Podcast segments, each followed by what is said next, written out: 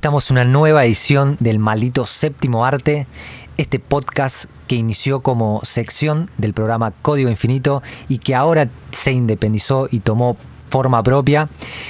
Este es un podcast que como nos escuchaban anteriormente los que los que nos seguían eh, saben que es sobre cine, series y todo lo que tiene que ver con el séptimo arte. Y me acompañan, mi nombre es antes que todo John Corrales y me acompañan Claudio y Alexis. Hola, muy buenas noches. Este, yo soy Claudio Suárez y bueno, bienvenidos a este nuevo podcast que vendría a ser la, un segmento que ha llegado a evolucionar como Maldito Séptimo Arte, que a diferencia de lo que era en Código Infinito, no solamente vamos a hablar de películas de terror, sino vamos a abarcar a todo lo que es el mundo del séptimo arte. Como ya dijeron mis compañeros, este podcast es la evolución de el segmento en el viejo Código Infinito, que sigue vivo y pronto vendrán nuevos capítulos. Y hoy le traemos algo especial. ¿Qué es eh, el tema de hoy, John? Bueno, y como dice Ale, eh, hoy les traemos un, programa especial que, va a estar y, va a basarse en todo lo que es la saga de Shining eh, o El Resplandor en Latinoamérica, que es una película de, de culto, una película muy especial, muy, muy curiosa, eh, que tiene distintos tipos muy aclamada. Muy aclamada, muy premiada. Eh, es una película que tiene muchos atractivos por donde la veas, ya desde lo que es directamente a lo que se refiere a la, forma de, filmarse, hasta, hasta lo que es el, propio, el propio mensaje o, guion de la película. Eh, que, tiene muchas cosas curiosas y hoy vamos a tratar de, resaltarlas. Y bueno, vamos a empezar un poco con esta saga, ¿no? Decimos saga porque hace poco tuvimos la secuela eh, protagonizada por Iwan McGregor y bueno, también vamos a hablar un poco de eso. Y bueno, eh, arranquemos. Eh, el Resplandor, como todos sabemos, es una película estadounidense que salió al aire en 1980 del género terror psicológico, producida y dirigida por el ya aclamado director Stanley Kubrick y protagonizada por Jack Nicholson, Shelley Duvall, Danny Lloyd y Scott Van Crothers.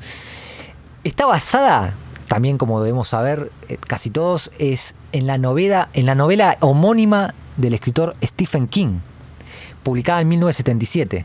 Si bien la novela y la película difieren notablemente, tienen muchas cosas en común. La película relata la historia de Jack Torrance, un ex profesor que acepta un puesto como vigilante de invierno en un solitario hotel de alta montaña para ocuparse del mantenimiento. Al poco tiempo de haberse instalado allí, junto con su esposa y su hijo, empieza a sufrir inquietantes trastornos de personalidad y paulatinamente, debido a la incomunicación, al insomnio y a sus propios fantasmas interiores, y tal vez un poco a la influencia maléfica del lugar, se verá inmerso en una espiral de violencia contra ellos que a su vez parecen víctimas de espantosos fenómenos sobrenaturales.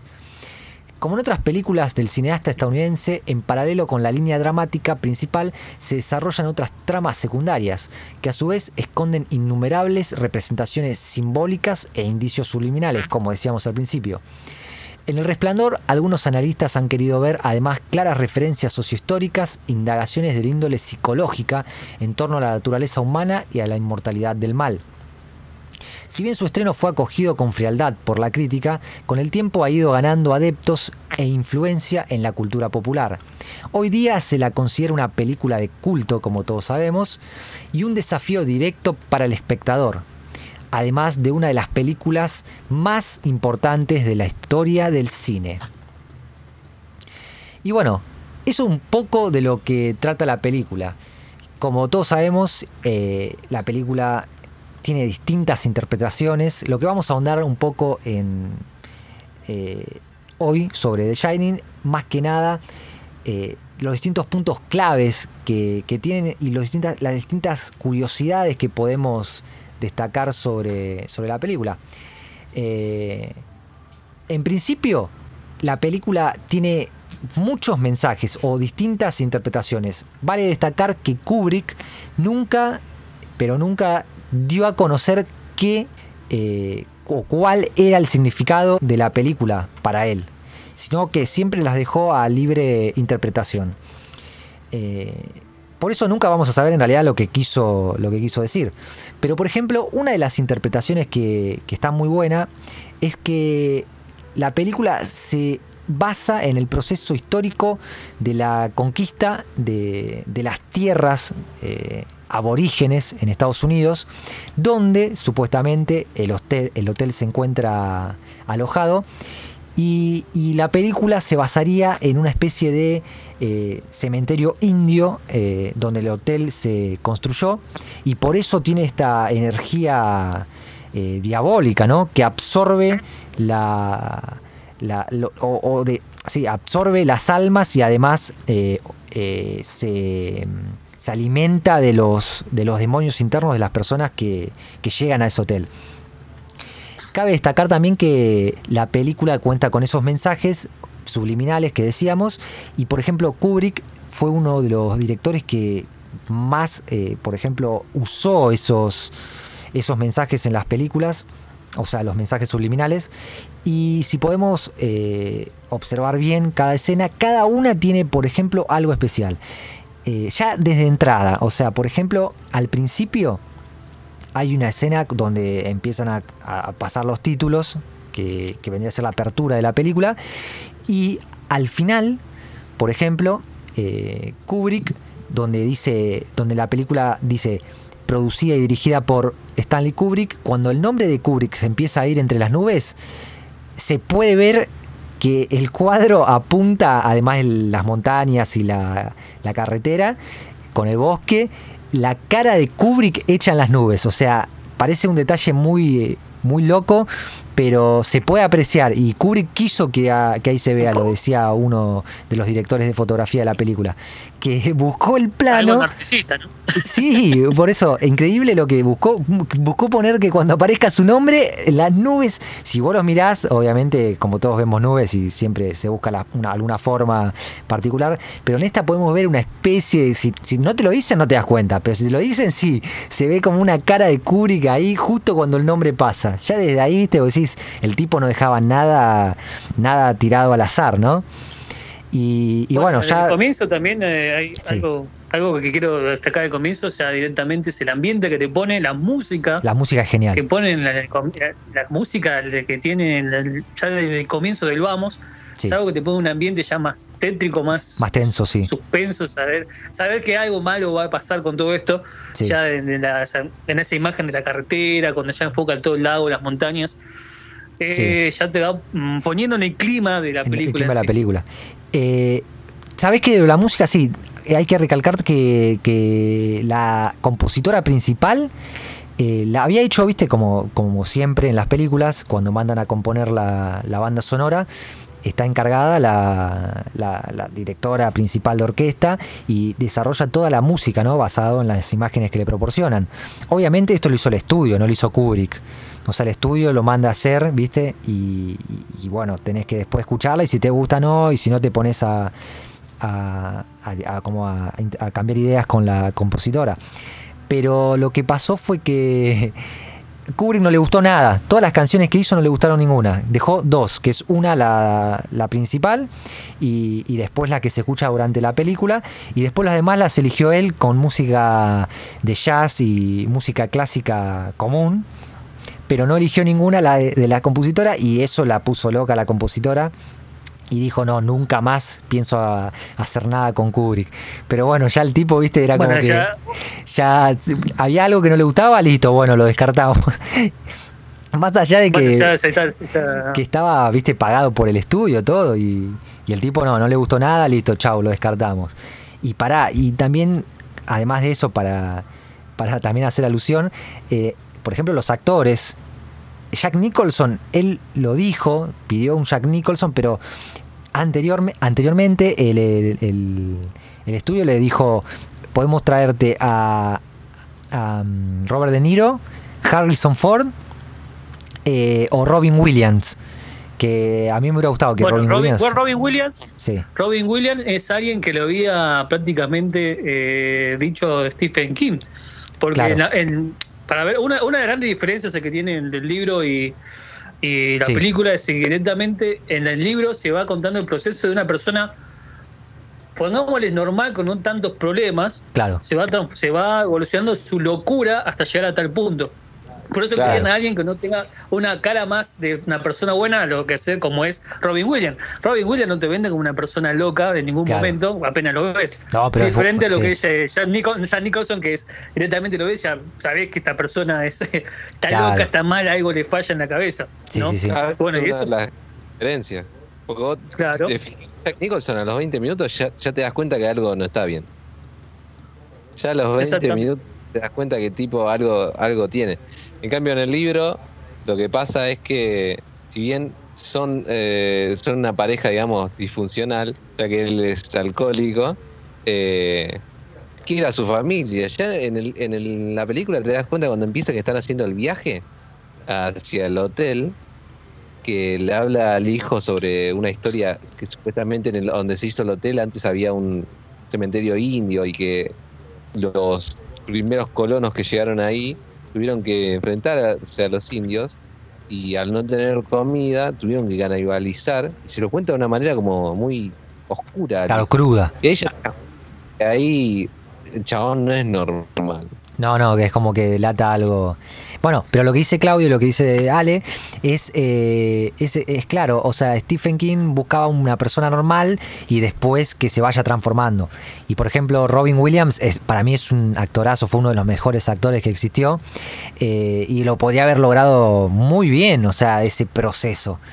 Pero Kubrick dice que no le gustó ninguno de los tres, ni Harrison Ford, ni Robert De Niro, ni, ni Robin Williams. Y el estudio ya no sabía qué hacer, porque a empezar, cuando vos filmás una película, tenés fechas estipuladas, entonces había que entregarla, estrenarla en, cierto, en cierta fecha. Y tenían que empezar cuanto antes, pero el tipo seguía dando vueltas, ¿viste? Hasta que no sea el, perfecto, no, no iba a aflojar el brazo. Y bueno, y entonces el estudio terminó diciendo, bueno, listo, ya está, te vas con Jack Nicholson. Y tuvo que empezar la película con Jack Nicholson. Porque no, no, cerraba, ¿viste? No terminaba de elegir. Y bueno, eh, y yendo un poco de nuevo a la, a la, a la música, eh, él, hizo esto y a la vez, eh, después de que rechazó todas esas canciones, puso música clásica, canciones comunes y, hizo enojar a la, a la, compositora. Pero además de haber hecho enojar a la, a la compositora, también hizo enojar a la persona de la cual él había leído el libro y en la cual él se había basado para hacer esta película, que era el mismísimo Stephen King. Porque para filmar la película, él eh, había, o sea, el estudio había pedido a Stephen King que hiciera un guion adaptado para la película sobre el resplandor. Entonces Stephen King hizo todo el guion, se lo mandó y cuando, cuando lo leyó Kubrick, eh, no le gustó nada, ¿viste? Ya lo agarró y, incluso él consideraba, como se dice por se dice por muchos lados, consideraba a Stephen King, o sea, un eh, escritor débil. O sea, le gustaba la, la, novela, pero lo consideraba débil porque no le gustaba cómo cerraba las historias. Eh, y bueno, lo, lo, rechazó totalmente, lo escribió como quería, pero antes obviamente le tuvo que hacer un acuerdo a Stephen King para poder firmar la película haciendo las correcciones que él quería. O sea, tomó el guion y no fue que le dijo, mira, no voy a agarrar nada de tu película, sino que voy a hacer mis correcciones y le hizo firmar un contrato para eh, él poder corregir arriba, no filmar exactamente el guion adaptado que él había, que Stephen King había escrito.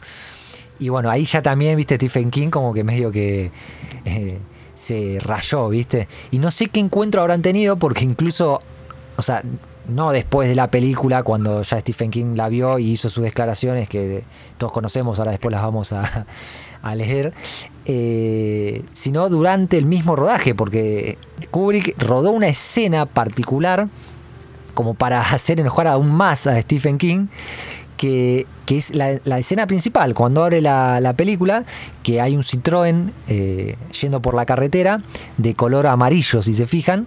Bueno, eh, Stephen King en el guion adaptado y en el libro creo lo, le puso Citroën rojo. O sea, el color del Citroën era supuestamente de color rojo. Y, y en la película hay una escena donde Dick, el, el maestro espiritual, pone de, de Danny Torrance, el, niño, eh, choca en la, en la carretera por la nieve y eh, no choca, digo, está yendo por la carretera y un choque en la, en la misma por la nieve y cuando muestran la escena de qué se trata el choque es un Citroën rojo que queda abajo de un camión con acoplado y lo muestra exacto, ¿viste? Como que el Citroën rojo fue chocado y eso es como que el Citroën rojo era Stephen King, ¿viste? Lo dejó aplastado abajo del camión. Onda, no te voy a leer ese guion que me mandaste. Y, bueno, y para readaptar el guion se consiguió una escritoria, Diane Johnson, que la mina también como que medio le tenía idea a Stephen King y dijo que, no le gustaba cómo, cómo, cerraba las historias y bueno, ella fue la que lo ayudó a, a Kubrick a, reescribir este guion adaptado, ¿no? Pero bueno, eso yendo un poco a, a las locuras que tenía que tenía Kubrick. Entre otras está, está esta locura que, tenía al firmar cada escena. Por ejemplo, además del guion adaptado, que, ya había hecho más allá del de Stephen King, eh, dice Jack Nicholson en, en una entrevista que Kubrick hacía cambios constantemente en el guion. O sea, cada día había un cambio distinto. O sea, él se había aprendido todo el guion pero cuando, cuando llegaba al set, él le cambiaba, Kubrick le cambiaba las escenas, o sea, no le servía estudiarse el guion porque le cambiaba las escenas todo el tiempo. No, no, no, no, no era el mismo guion, eh, ni siquiera el mismo guion adaptado, sino que, que cambiaba cosas. Y al final decía Jack Nicholson que iba sin, sin estudiar el guion, sino que le pasaban modificaciones eh, el mismo día o el día anterior y él las leía, las preparaba y ya, ya iba al set, porque leer el guion que le habían pasado en principio no servía porque él ya se lo había aprendido, pero lo, iban cambiando al vuelo durante la, filmación. Y, bueno, además de eso, ya siendo a, lo, a, lo, obsesivo que era Kubrick, por ejemplo, en la escena que, están, que está eh, escribiendo, viste, su libro supuestamente como escritor Jack Torrance, Jack Nicholson, hay unas hojas que dicen la famosa frase de, como si fuera la frase de Homero, sin televisión y sin cerveza, Homero pierde la cabeza. Bueno, con trabajo todo el día, Jack eh, pierde la cabeza, algo así. Eh, supuestamente eran mil hojas. Las escribió a mano Kubrick. O sea, el nivel de obsesión que llegó que igual vos mirás cada. en, la, en, la, en las escenas. ¿Lo escribió Kubrick o lo, mandó a hacer escribir? No, lo escribió él de su mano. O sea, en una máquina de escribir lo escribió él con sus propias manos. Mil hojas, creo que dicen que son. Eh, no, 100, pero me parece que eran 100 hojas, 100 hojas, mil me parece mucho. 100 hojas las escribió él y en la película, viste que las va pasando eh, Shelley Duvall o, Wendy Torrance, como es el personaje en la película, las va pasando y, son distintas, ¿viste? Cada una está escrito con un formato distinto, como que está más corrido para el costado, más para el medio, más para arriba, lo mismo varias veces, y bueno, las escribió él.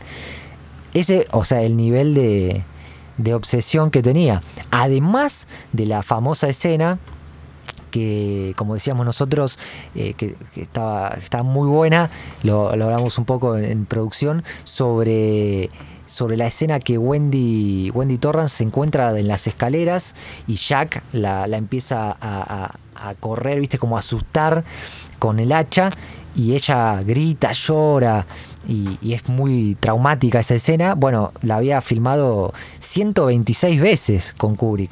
Además de que en, durante la filmación. Es prácticamente, un récord, dice eso. Un es récord. Prácticamente un récord de, una escena filmada tantas veces. Este, a ver, eh, todos, todo más o menos con, esta película eh, se conocen las obsesiones y lo difícil que era trabajar con Curry, ¿no? Eh, más allá de que, bueno, el tipo es un excelente director, un excelente cineasta porque, a ver, después el trabajo final le quedó totalmente excelente. La forma de, firmar que tiene Curry es, única.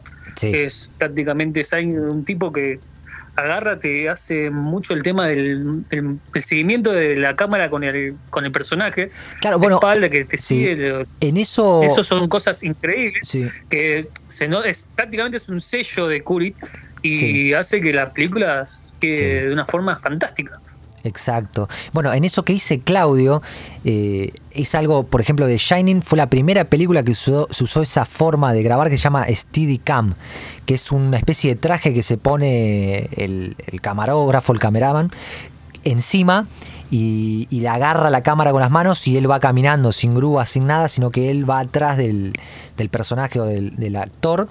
Y, fue la primera película que tuvo eso, se, se innovó con eso, con Steadicam. Y, y bueno, y en las películas, como dice Claudio, exacto, eh, Kubrick lo, lo, lo usa al máximo. Por ejemplo, la escena donde, donde están en el laberinto o cuando Danny está por las escaleras con su triciclo, está por el, por el, el, primer piso, el segundo piso y hace toda la vuelta y la cámara lo persigue. Bueno, esa escena se usó mucho el, el Steadicam. Y además, como decía Claudio, hay que resaltar, sí, las características de Kubrick en lo que se refiere a montaje, fotografía, que son muy, eh, o sea, muy precisas, muy, muy de Kubrick. Por ejemplo, la simetría en las imágenes, a mí me encanta. Cada una de las escenas tiene una simetría particular, especial, eh, terrible. O sea, todo está bien y, encuadrado, eh, es increíble. Sí, todo, todo está hecho por algo. Hay una, la, eh, por ejemplo, la escena casi final donde estamos con la parte de que están yendo al laberinto, que está toda la nieve. Sí. Las luces están puestas específicamente para que todo dé, dé como una escena de niebla. Claro. Y que parezca todo como un resplandor. Todo esto fue una idea de Curry para sí. que todo quede así para que todo quede formado como una escena de niebla, porque no había niebla en sí, pero bueno, con la claro. nieve misma, con sí. la luz puesta en ese, en ese entonces, sí. ahí hace esa forma de niebla y da esa imagen de resplandor, bueno, y ahí mismo salta el, el nombre de la película, ¿no? De Shining. Claro. Eh, para esas cosas hay que decir que es un genio. Sí. Es un genio para, para hacer esa, esas pequeñas ese cosas detalles, que le dan ese, esos detalles que le dan a la obra eh, hacer mucho más buena de lo que realmente se puede apreciar, ¿no? Claro. Más para el ojo minucioso de, de, del espectador. El que está viendo la película en sí. Uh -huh. Claro.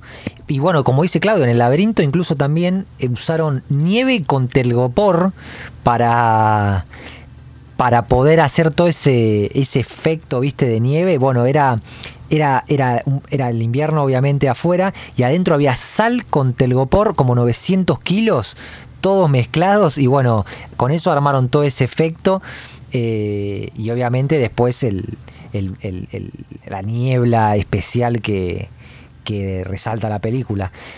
Y además, bueno, hay que resaltar también que Kubrick eh, muchos, o sea, viste su forma, como dice Claudio, su forma de dar esos mensajes subliminales que, que al final le dan un significado a la película y que el espectador tiene que sacar las conclusiones propias, sino que Kubrick no te las da. Eso es muy del cine de, de, otro director muy famoso que se llama David Lynch, que hace películas muy buenas, pero siempre dejando al espectador encontrar el significado. No te da todo servido en bandeja, o sea, si vas a ver una película de Lynch o, o de Kubrick diciendo que te, esperando que te explique todo, va sonado. Y, y bueno, en El Resplandor eh, muchas personas creen que, que, Kubrick hizo ese estilo eh, y que luego Lynch lo copió, pero en realidad no. En realidad eh, Kubrick admitió haberse basado en, la película Eraserhead o Cabeza Borradora. Dirigida por David Lynch para hacer todo el ambiente de, de, de Shining. O sea, Lynch tiene otro estilo para filmar y dirigir, pero se basó en ese misterio, en esa forma de no dejar, de no dar significado a la, a la, a la, a la película en sí, sino hacer esa forma medio lynchiana de, de dejar al espectador, viste, tratar de interpretar la película. Sí. Claro, claro, todo, toda la interpretación de, de espectador del libro de de lo que puede lo que puede llegar a interpretar la persona que lo ve. Eh, por eso claro mismo se sacan diferentes conclusiones de lo que quiere hacer. Que bueno, todavía no, no llegamos a la, a la, parte final, pero también la sí. parte final deja, deja, muchas cosas que pensar. Pero sí. bueno, esas son las cosas buenas que hace Kubrick, ¿no? Kubrick, pero, sí. a, además de las cosas buenas, hay muchas cosas malas que todavía no, no hemos nombrado. Que, a ver, hablamos de la escena que se filmó 123 veces, si no me equivoco. Que 126 fue. veces, sí. Eh, 126 veces, bueno, con Jerry Dubai, que bueno, hay que decir que a Jerry Dubai le hizo la vida imposible en esa sí, película. Sí, sí, sí. La maltrató de una manera que, a ver, tranquilamente en estos tiempos, se puede comer un juicio tremendo. Sí, y por la forma de cómo la trató a la, a la actriz. A la actriz. ¿No? Sí. que, eh, porque hay que decir que en ese momento Jenny White no, no, era una actriz muy conocida, porque tampoco tuvo mucho repercusión después, más después de esta película. Pero. No, no, es que ella dejó de actuar, ¿eh? Es, eh, se había dedicado a la maternidad. Sí. Sí, sí, sí. Ah, bueno, ok, ok. No, no, no, Pero se enfermó, sí, es como dice Claudio, es como dice Claudio. Después de The Shining quedó mal e incluso eh, se enfermó muy grave eh, por el maltrato de que ella misma lo dice en, la película. O sea, sí, en realidad a mí eh, en eso también estoy de acuerdo con Claudio que está bien, él buscaba sacar el máximo de la el máximo de la actriz, pero pero no, pero era su forma. Su método era, era, un poco. Era bastante, bastante cuestionable. Era un poco cuestionable, sí, sí, sí. Este, Ojo, igual sí, Shelley Doval, como, como decíamos, en una entrevista dijo que. Eh, lo que hizo su papel en The Shining fue sacar lo mejor de ella, que de otro modo no lo hubiera logrado, pero que nunca más repetiría la experiencia por nada del mundo. Pero sí, dice que, que era muy terrible eso, porque la trataban incluso mal en el set, todos. Pero a diferencia de eso, de otros, los demás actores, si no me equivoco, a ella, perdón, perdón, ¿eh? si no me equivoco, a ella hasta como que la apartaba, ¿no? Ella creo que comía sola. Eh, no recuerdo bien eso, pero creo que ella la tenían como apartada, como si fuera. Sí, no, todos la trataban mal. Todos la trataban mal. No se sabe qué tan mal la trataban, obviamente, porque no, no, no está exacto cómo. O sea, nunca más se ha hablado de eso pero sí, la trataba muy mal, dicho por palabras de ella, ella misma. Y, al contrario, porque los demás actores todos hablan como que Kubrick tenía su, su, obsesión, sí, te hacía filmar Jack Nicholson, incluso la escena de que, Jack Nicholson rompe la puerta con el hacha, la hizo filmar como 47 veces también. Eh, porque Jack Nicholson había sido bombero voluntario y le habían preparado una puerta tipo eh, tipo de utilería para poder romperla más fácil y que no se canse, pero como las rompía muy fácil porque él usaba bien el hacha, le terminaban poniendo una de madera. Y bueno, la rompió un montón de veces hasta que salió la escena, pero también se la hizo filmar muchas veces. Pero además de eso, por ejemplo, el actor eh, Danny Lloyd eh, dijo que él se sintió al contrario, se sintió muy bien tratado por, por Kubrick, era un, era un niño, ¿no? pero que, incluso él pensó que la película se trataba de un drama familiar, porque en ningún momento se enteró de que era de terror. Obviamente porque Kubrick lo apartaba en las escenas así traumáticas de terror, porque era muy chico. Y, lo trataba, dice que él muy bien, incluso después de la película siguió, siguió teniendo trato y le llamaba tío Stan. Pero sí, o sea, como que con Shelly buscó eso, porque era como, en realidad las escenas de Shelly Duval en esa película son increíbles y quedaron marcadas para la historia por siempre. Creo que es de una de las mejores interpretaciones femeninas que van a existir. Eh, de todos los tiempos, y pero quedaron muy marcadas, pero sí, el, la forma de, plasmar eso de Kubrick fue un poco cuestionable. Sí, Ale. Igual eso era más o menos lo que hacía y ese ambiente que generaba más allá de lo que hoy se puede llegar a decir en torno a que capaz tenía cierto, no sé, misoginia, llamémoslo que Kubrick era misógino, pero no, vamos a decir también, él tal, vez quería lograr que eh, la actriz Shelley eh, se entre como en un, estado de incomodidad, porque si vos ves el personaje, eh, tiene, tiene un aspecto de una persona, digamos, Wendy, tiene aspecto de una persona que no está tan bien como parece. Se ve que, por ejemplo, una escena que, te das cuenta que es como una mujer que, quiere hacer pasar como que son una familia que está bien. Por ejemplo, cuando al principio de la película Dani se desmaya, que va la doctora a la casa a ver qué le había pasado y eso, que ella le cuenta, eh, al contarle que él tiene un amigo imaginario, también que eso está muy bueno en la película. Eh, supuestamente Dani tiene una, amiga que se llama Tony, que habla con él y eso. Ella, la doctora le pregunta cuándo empezó a experimentar este, este fenómeno ¿no? de los amigos imaginarios, y le comenta que fue después de que Jack, eh, después de volver de una borrachera, lo sacudió del brazo y le, dislocó el hombro, ¿no? Y ella lo hace pasar como algo que, que es normal, ¿no? Estaba borracho y y fue un accidente. Pero es como, a eso voy, ¿no? Es como que es una como que el personaje la composición del personaje era alguien que estaba como desequilibrado y tal vez Kubrick pensó que metiéndola en ese ambiente así tan molesto iba a ser mejor el personaje. Claro. Pero no sé. Sí, sí. Tal vez también, por ejemplo, alguien que, que hizo eso un, un poco antes fue el director del Exorcista, William Friedkin. William- William Friedkin. Que hacía, que hacía de, la, de la madre de, de Linda Blair, de Regan. Claro.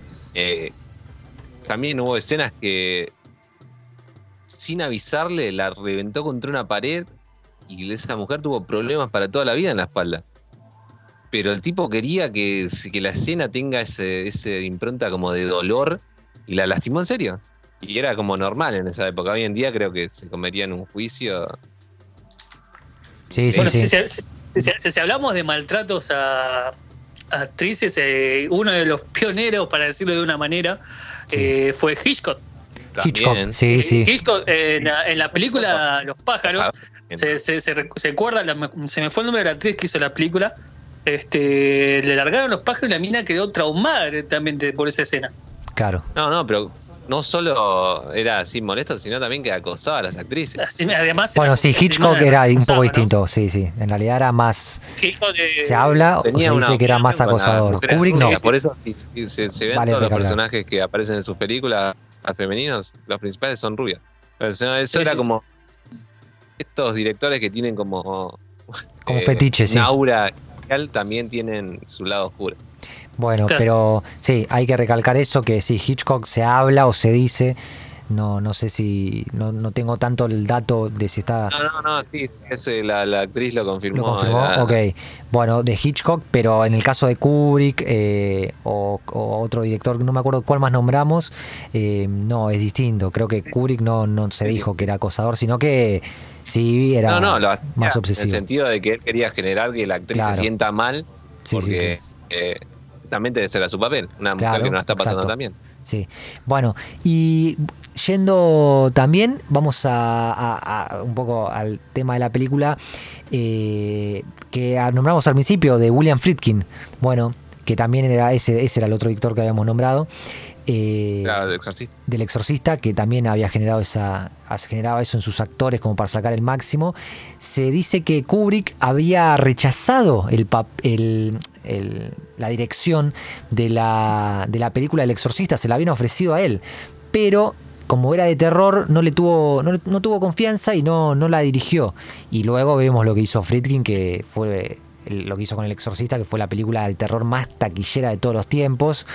Creo que, que superada por, por It, la, la remake de Andy Muschietti hace poco, pero fue una de las películas más taquilleras de terror de todos los tiempos. Y bueno, dicen que Kubrick luego de eso empezó a leer a, a, eh, formas exageradas libros de terror para encontrar una película que adaptar y así fue como se encontró con el de Stephen King que fue el único que le convenció que lo convenció para para hacer eh, una película de terror, ¿no? Se había obsesionado con hacer una película de terror eh, que tuviera que tuviera ese éxito. Y bueno, eh, así estamos hablando un poco de la película, pero tiene también una, una miniserie hecha por el mismo Stephen King, que como decíamos, no le gustó para nada la adaptación de su libro. Eh, dijo que no tenía nada que ver con el guion adaptado que él había hecho. Habían cambiado todo, que Kubrick no le hizo caso en nada. Que lo único que destacaba de la película era la parte artística, que sí le parecía impresionante. Obviamente nadie puede criticar a eso, aunque odies a Kubrick. La parte artística de Kubrick es, es una cosa de otro mundo. Pero dice que eh, a él no le gustó para nada, obviamente tenía la vena, y hizo su propia adaptación de su libro. No es, es mucho más fiel a la- a- al libro, obviamente, pero No, es eh, siempre igual, ¿eh? Bueno, por eso tiene una cierta adaptación, pero lo que, pero lo que podemos decir es que la parte artística sí es muy mala. A ver, eh, Ale, comentanos un poco más de, de la serie. Bueno, por ejemplo, esta, esta serie, mejor dicho, una miniserie, es, eh, está compuesta por tres capítulos, como por ejemplo, no sé si se acuerdan It, la, la primera de 1990. Sí, sí. También era una Era- capítulos de Stand, que es otra, otra novela de Stephen King, también se adaptó en, en mi serie. Bueno, es algo normal en la. También es algo normal en el sentido de que los libros de Stephen King suelen ser muy largos y por eso se suelen hacer en, miniseries. Pero bueno, esta, esta miniserie, La Resplandor, eh, fue hecha en 1997, fue dirigida por Mick Garris y bueno, como dijo John, Stephen King estuvo ahí todo el tiempo dando vueltas para que, que haga lo más fiel al libro. Pero sin embargo, eh, muchos suelen decir que no, no llegó al 100% por lo mismo, ¿no? Stephen King en, en su bibliografía suele hacer novelas muy largas, eh, mete también escenas que son difíciles de filmar y por esto siempre los, los fanáticos de, de, las novelas no le dan eh, el ok al 100%. Claro. Pero bueno. Eh, sí, sí, sí. Es una. Es mala, es mala. Es una adaptación mala. No tiene un presupuesto alto y, y se nota. Y se nota. Se nota. Sí, sí. Y, y sí, bueno, la, la miniserie por eso decían, destacaban eso, que era era un poco, un poco, o sea, un poco más fiel, obviamente. Incluso tiene una escena muy loca en la que Stephen King está mirando El Resplandor, justamente. Y, dice, no, no, como que lo detesta. O sea, se, se dio el lujo de incluso bardear a Kubrick porque no sé, le quedó la vena, la vena mortal, aunque obviamente recibió regalías por toda la película. Yo creo que Stephen King fue uno, o sea, obviamente sus libros tenían éxito, pero El Resplandor le habrá dado una cantidad de, regalías impresionante, no sé tanto o sea, está bien, le puedo haber cambiado su obra, pero yo no estaría si fuera él tan enojado con Kubrick. Para mí me parece una adaptación digna y, la, película es muy buena. Sí. Igual yo no, no, no diría que, estaría tan contento. Yo estaría más del lado de Stephen King, porque, por ejemplo, ¿ustedes acuerdan cómo empieza la película? Sí. Una, un plano abierto con el auto llegando a la, al hotel desde la ruta en, ese pasaje de montañas. Y después de eso van a la escena de cuando Chad está haciendo la entrevista para el trabajo. Eso mismo. Claro. Eso mismo. Bueno, por ejemplo, eh, en la novela lo que pasa es que ya que es un tipo que es alcohólico, si bien es un buen tipo, quiere a su familia, todo, eh, cosa que en la película ya nos damos cuenta, como dijimos antes, que no es tan así, ya que se nota que es un hombre que, oculta algo. Eh, en la novela él es un hombre normal, nada más que es alcohólico, ya que en su infancia eh, su padre también lo era, y eso lo, dejó bastante traumado y como que heredó ese vicio. Eh, tampoco, en, por ejemplo, en, la, en, la, en esa entrevista que le hacen para darle el trabajo, él cuenta que era profesor de escuela, pero lo hacía como algo que le servía como para ganar plata nada más, no, era por vocación. Bueno, esto en la novela se explica. Él perdió el trabajo debido a su alcoholismo. Él era profesor de escuela, pero una noche, luego de salir eh, de un bar con su amigo Albert, tampoco en la película no existe esa persona, chocan a alguien y esto hace que eh, pierda el trabajo, como dije antes, ¿no? Pero al mismo tiempo, Albert es el que le consigue esta entrevista para que pueda trabajar en el Overlook. Otra cosa, por ejemplo, ya nos adelantamos un poquito, es que en la película, ya, ya ni bien entra al hotel, ya está loco, ¿no? más o menos ustedes se acuerdan que sí, sí, sí. ya cuando iban en el auto le cuenta su historia del canibalismo al hijo. Bueno, eso. Claro, como que ya, sí. Claro, no, ya hay algo ahí. Bueno, en la novela eso no pasa para nada. Él, eh, digamos, recién a la mitad del libro, él empieza a, tener eh, como esos síntomas de locura. Porque me van a aclarar que ¿Vieron que cuando llega la, tormenta de nieve al hotel? Sí. Eh, ¿En cuánto tiempo de película es? Al toque. Al claro, la tormenta llega rápido. Llega rápido la tormenta. Bueno, esto no. Recién es a la mitad del libro. Un libro que digamos que tiene 500 páginas. Eh, recién a la página 250 tenés la tormenta de nieve. Claro, tiene un proceso más amplio. Claro, claro, claro. Eh, también otra, otra cosa que se diferencia mucho de la película es, es la, la mujer de Jack, Wendy, Wendy Torrance.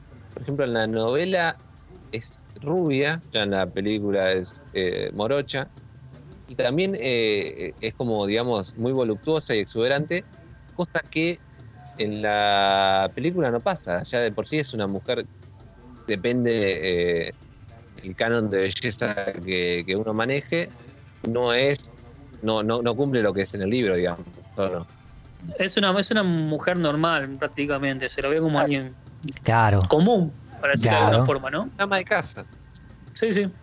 Bueno, pero además de eso, tampoco se cuenta nada en la película de, de Shelley, cosa que en la novela sí pasa. En la novela Sí. se cuenta que ella, bueno, obviamente tuvo una madre, que ya está muerta, pero también tuvo una hermana que murió a una muy corta edad y por eso eh, ella es muy sobreprotectora, siempre hablando en el mundo de Stephen King, de, de su hijo, de, de Danny. Claro. Y hablando de Dani, lo que podemos decir es que es el más fiel adaptado, ¿no? Eh, al más fiel eh, película, novela, digamos, es el que, que conserva más eh, sus características. Ok. Pero volviendo a Jack, eh, por ejemplo, ¿ustedes se acuerdan que en esa entrevista eh, el, el jefe, digamos, el chairman, le explica que él eh, va a hacer el trabajo de cuidador, ¿no? Y que tiene que cuidar una caldera. Pero lo dicen eh, muy así al pasar. Sí. Pero Una sola vez creo que lo hizo. Sí, lo dicen ahí, nada más, lo dicen ahí y nada más. Pero también, ¿qué pasa ahí en esa, en esa entrevista? Le cuentan. ¿Se acuerdan? Sí, le cuenta la- el, el del cuidador anterior Claro. que tuvo como un segurate de locura y terminó matando a sus dos hijas Sí. y a su mujer. Sí, Exacto. la descuartizó. El fue como señor 10 Grady. años antes, creo que en 1970. Sí. Eh, pero bueno, ahí en esa entrevista lo que le dicen a Jack, que es algo que después cumple un, papel muy importante en la novela, es el hecho de la caldera. En el sótano de- del hotel hay una caldera que él tiene que estar cuidando constantemente para que la presión no suba, porque si obviamente la presión sube, explota la caldera y el hotel se va al diablo. Pero eso también es una diferencia. Ustedes en la película, ¿se acuerdan que Jack no trabaja en ningún momento? En ningún momento está cumpliendo su rol de No. De celador. El ¿no? cuidador. Claro. claro. Él- No, en realidad, es más, la que más hace el rol de cuidador en sí es Wendy. Sí. Claro, Wendy es la que, más- la que más Ah. se ocupa en las cosas del hogar. Exacto. claro. Pero bueno, Jack en, en la película no hace nada de eso. Es más, lo único que se lo ve, más allá de las escenas donde se vuelve loco y empieza a perseguir a la familia, es, es en su máquina de escribir. Claro. O jugando con la pelota de béisbol. Ah, claro, la de béisbol o frontón, una- no me acuerdo qué era. Es que él supuestamente tenía el sueño frustrado de ser escritor. O sea, tomó ese trabajo Claro. para ganar dinero y poder dedicarse completamente a, a- a la- a la literatura. Pero, pero sí, es como dice acá Alexis y Claudio, de, que sí, o sea, él no se dedicaba al trabajo que, le habían asignado, sino que más que nada lo hacía Shelley. Que también para recalcar, como decía Ale, en, la, en el libro de Stephen King es una mujer mucho más eh, con personalidad, mucho más independiente, más eh, fuerte, un personaje más fuerte que en la película Kubrick resaltó como más, una, viste, un, poco más eh, débil o- Sumisa. exacto, esa es la palabra exacta, como dice Claudio, sumisa, que en el libro de Stephen King, que también fue lo que a Stephen King no le gustó mucho. Pero bueno, también eh, algo que pasa, ni bien empieza la película casi, una vez que ya está en el hotel. ¿Se acuerdan la escena en que Dani está jugando con los dardos? Sí. Sí, Empieza una música así como muy tensa, muy tensa, muy tensa, y se da vuelta. ¿Y quiénes están atrás de él? Las gemelas. Las gemelas. Bueno, sí, sí. eso- esa aparición fantasmal no tiene explicación, ni las que vienen después, los otros fantasmas, que son obviamente las gemelas, eh, el, el- el dueño del bar o el barman, eh, el famoso cuidador de la década del 70, que se llamaba, eh, ¿recuerdan el nombre? El, el que, vos decís el barman, el barman, ojo que no es el No, no. mismo. El cuidador era. No, no, no, el que, el dice el cuidador es el que después se termina transformando como que está en el baño, que es el tipo Exacto, que ese, ese, ese dice Claudio. Ese, a exacto. Ese es el señor Grady, como dice Claudio, exacto. Grady. Ese señor Grady eh, tampoco se explica. ah, Después de una aparición también muy grotesca que menos se explica porque aparece una sola vez, que es el hombre disfrazado de perro. Sí, Está sí. con, otro, con otro hombre en una Sí, cama. en una cama, exacto. Están Ese como es una el primer, escena due- el ahí. primer, por lo que yo sé, es el, el primer dueño del hotel. Bueno, claro, eso en el libro se explica todo. En el libro se explica eh, la, la- la historia de las gemelas, la historia del hombre perro, la historia de la mujer de la bañera. Tenemos también al, al celador y al eh, barman, pero también tenemos el fantasma de un nene, que en la película no sé por qué Kubrick recortó eso. No, no aparece, en una zona de juegos. Bueno, pero, Pero ¿sabés bueno, qué, qué puedo resaltar de eso? esos fantasmas en Sí. la novela. Sí, En- lo que se puede resaltar de eso es justamente que Kubrick en eso quiso dar el toque de Lynch, de, del misterio, para no darte a entender o darte todo servido, sino de solo generar tensión con esos, esos entes, esos personajes, por ejemplo en el caso de las gemelas, que suelen aparecer esporádicamente con escenas así muy impactantes, incluso muertas en el pasillo, eh, y lo que trataba de dar es una especie de imagen eh, subliminal con distintos mensajes. Por ejemplo, en esa escena que decía Ale de, de que Dani se da vuelta y ve a las gemelas, ahí hay una clara referencia a lo que después es el, final de- del laberinto, porque hay una foto en la que en la, en la parte izquierda, desde el punto de vista de Dani, en donde hay un hombre en, un cuadro como esquiando, y en ese esquí parece ah, o hace como ver una especie de, de minotauro. En realidad no parece el hombre esquiando. Y atrás de las gemelas aparece un cuadro de un toro. Y del lado derecho, desde el punto de vista de Dani también, aparece un jinete. Entonces eso es como que siendo, obviamente basándonos en Kubrick que no dejaba nada, nada al azar, eh, tenía que ver con lo, la, la- la famosa el mito, el famoso mito del laberinto, eh, en el cual eh, Perseo trata de escapar y, y finalmente termina matando al, al minotauro. Justamente por eso, ¿no? Entonces Kubrick dio a entender esa, esa escena. Eh, y bueno, eso, quería recalcar eso. A ver, Ale, sí. No, volviendo a... Sí, eh, una cosa, perdónale, eh, una Sí, cosa sí, que quiero resaltar es que Kubrick puso unas gemelas. En el libro no se dice que son unas gemelas. En el libro se dice que son dos hermanas, pero nunca habla de gemelas. Eh, la historia, la- lo que sean gemelas es toda una invención de Kubrick. Ah, ok. Suma muchísimo el hecho de que sean niñas Sí. le, le suma. Pero bueno, volviendo a, lo- a las gemelas también y a todos los fantasmas, eh, en el libro se explica que Dani, el poder de Dani, el resplandor, le sirve como a, lo- a estos espíritus como una especie de, de batería y los recarga y los hace eh, aparecer más seguido, ¿no? Eso eh, en, la, en la película no se explica para nada, pero eh, también le da eso que decía John, ¿no? Ese componente de misterio que lo hace, lo hace un poco mejor. Eso hay que, hay que recalcarlo porque le da toda esa aura extraña. También, eh, como dijimos, eh, que dijo John recién del laberinto, eh, en el libro el laberinto eh, no existe. Eh, pero lo que sí existe en el libro, que no existe en las películas, son unos animales. Eh, ¿Se acuerdan del joven mano de tijera? De Sí, Esos, esas, Sí, esas figuras de plantas que, que- que esos arbustos, sí. los jardines del parque. Bueno, en, en el Overlook hay eh, varias figuras de estas en el libro, que son un perro, un conejo, un búfalo y varios leones, que cuando Tres, nadie no me los equivoco. ve, claro, cuando nadie los ve, eh, cami- pueden caminar. Pero eh, cuando ya el hotel eh, va tomando toda la energía que, que el resplandor de Dani desprende, eh, eh, ya pueden caminar por sí solos. Y eso sí se ve en la, en la película, en la miniserie que hizo Stephen King en el 97. Por ejemplo, también otra cosa hablando, siguiendo con el tema de, de los espíritus entes de- del hotel. ¿Se acuerdan de la mujer en la bañera? una escena que es buenísima. Sí, épica. Que es. eh, que para mí es la escena en que Jack se vuelve loco. Claro. Porque antes de eso ya se da indicios, pero eh, digamos, eh, hablando un poquito de la película, hay una escena en que Danny eh, aparece como hipnotizado y tiene unas marcas en el cuello.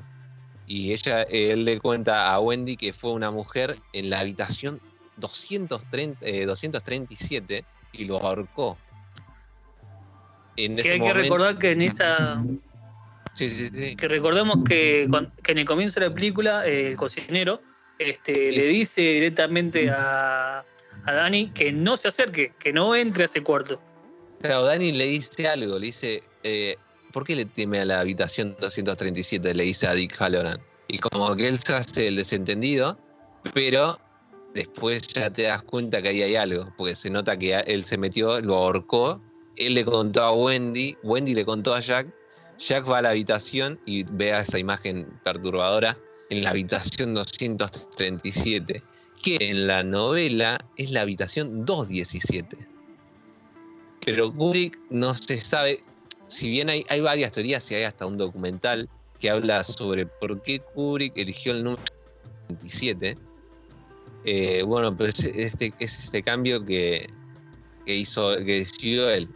Está bueno si quieren busquen ese documental eh, que les va a explicar todo eso más o menos. Una teoría, no es Sí, la 100% habitación seguro, pero es una 237. teoría. Pará, según se dice igual ahí, eh, Kubrick, a lo que se sabe, ¿no? Después las teorías que hay en el documental son otra cosa, pero lo que sabe es que la cambiaron porque como se sabía que iban a filmar una película de terror, eh, lo que hizo el personal, la administración del hotel, fue pedirle a Kubrick que cambie el número de la habitación, eh, que en principio era 217, eh, porque no querían generar, como era una película de terror, algún tipo de, de mala, mala vibra para la gente que vaya a hospedarse en el futuro ahí. Entonces le pidieron que si por favor pudiera crear, cambiar el nombre a, otro que él quisiera. Él eligió 237, como no había una habitación en el hotel con ese número, siguieron con eso.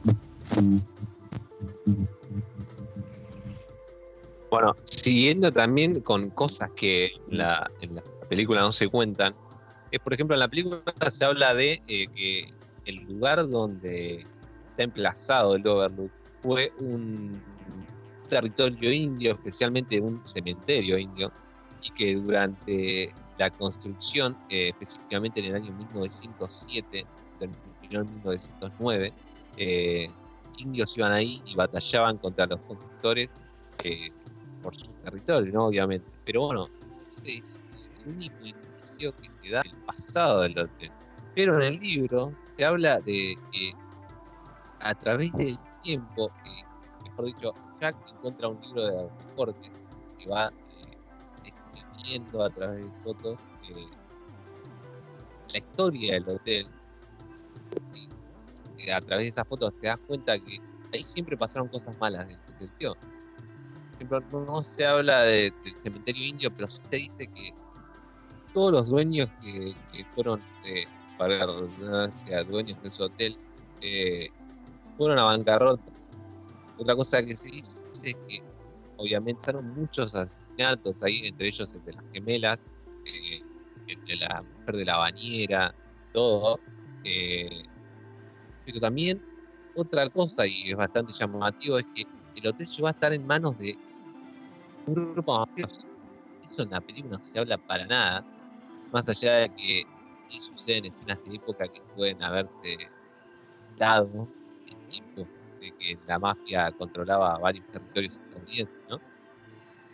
Pero otra cosa también, eh, ya nos estamos acercando más que nada hacia el final de la película, algo que también cambió bastante, es el hecho de que, ¿recuerdan el cuando Dani empieza a comunicarse a través del resplandor con el, el conserje y cocinero del hotel? Sí, Más o menos se acuerdan que, que pasaba. con Dick. Sí, sí, que, empieza- que- que tiene como unas convulsiones, que empieza a comunicarse Sí. con él a través del resplandor. Y después se va, Dick va a la casa. Bueno, pero no solo eso, sino que en ese momento Dani es como que abandona su cuerpo y es totalmente poseído por, eh, por Tony, ese amigo imaginario que él dice tener. ¿Se acuerdan que hablaba con la madre y les siempre la trataba después la señora eh, no le hablaba de, Torrance, perdón, la señora Torrance, y no le decía mami. Bueno, en ese momento que Danny se empieza, el resplandor de Danny se empieza a comunicar con Dick, Dick va de vuelta al, al hotel, porque vive en la otra parte del país, eh, como un avión, y cuando ya está en, en, Colorado, llama a un amigo ahí de las cercanías para que le dé una, pala de esas autos pala, tractores pala y la nieve. Pero bueno, ese viaje que hace con el tractor pala tiene muchas más vueltas y como se ve como más riesgoso en la novela de lo que es en la película. En la película prácticamente llegan un toque y como llega muere. La película hay que muere de un hachazo en el pecho. Y bien entra hotel muere un hachazo el pecho. Cosa que en la novela no pasa, ya que él es el que ayuda a, a la familia Torra eh, a salir del hotel y poder escapar. Eh,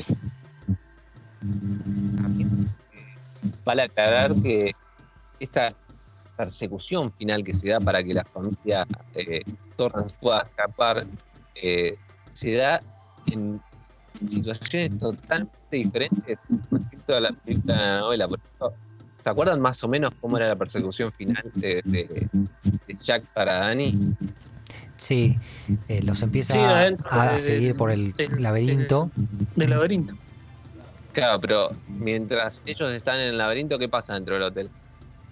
Dentro, dentro del hotel está Shelly, que intenta escapar primero por una ventana que fue la del baño, donde Jack lo, primeramente empezó a romper la puerta con el hacha y bueno, y ve que trata de escapar, pero no puede, no puede mandarse, entonces empieza a dar toda una vuelta para salir al final por la puerta principal. Pero bueno, ya llegando al final de la película, lo que es la persecución eh, entre Danny y Jack, en la, en la novela lo que pasa es que Danny se lleva a Jack a, por, recorrer el hotel, ¿no? Eh, y lo que hace es recordarle que en, la, en el sótano está la caldera, que no debe descuidar porque si no puede pasar que se sobrecargue y se lleve el hotel al diablo, ¿no? Eh, pero durante este, durante este acto de la película, lo que pasa es que Jack por un momento eh, recuerda, porque vale recalcar que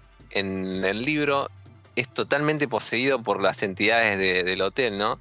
Los fantasmas lo poseen en, digamos, en cuerpo y mente, pero en este momento eh, Jack recuerda lo que, lo que es él, ¿no? Y vuelve a, tomar conciencia del cuerpo, pero pierde obviamente contra todos los fantasmas. Los que agarran eh, ¿Se acuerdan que la película era un hacha lo que llevaba a Jack para recorrer la casa y perseguir a, tanto a, la mujer como al nene? Claro. Bueno, esto en la, novela se suplanta por eh, un palo de, golf. De, sí, es como un. Palo de cricket, me parece. Un, palo de cricket, ahí está. Bueno, y el, el cuerpo de Jack poseído por los demonios se empieza a pegar en la cara con este palo y cuando se da vuelta, eh, está como su cara está totalmente deformada y como que tiene partes de las gemelas, de la mujer de la bañera, del que asesinó al el conserje que asesinó a su familia. Y bueno, es todo eso. Y lo que pasa es que en ese momento que, como dije antes, Dani la recuerda el tema de la caldera, este demonio sale corriendo hacia el sótano y Dani aprovecha eh, para salir corriendo hacia afuera, ¿no? Donde lo espera eh, su madre con, con, Dick en una, en una moto, una moto de nieve y escapan hacia un cobertizo y mientras eso sucede, el hotel obviamente por la caldera estar sobrecargada, explota y muere Jack, ¿no? El cuerpo de Jack ya poseído por todos los entes. Y en, ese momento, mientras eh, los Torrance y, Dick escapan por la nieve, Dick se da vuelta y ve como en las llamas del hotel surge una especie de, pulpo como una, como una cara, todo muy Lovecraftiano, ¿no? Que intenta emerger de, las llamas. Seguido a esto, ellos eh, llegan a un cobertizo donde las últimas fuerzas malignas de, del Overlook intentan poseer, como ya lo hicieron con, con Jack, a Dick. Pero bueno, este obviamente al tener el resplandor no, no es poseído. Luego de esto, eh, ellos eh, escapan hacia la carretera, ¿no? Y ahí son salvados por un, por un grupo de rescatistas.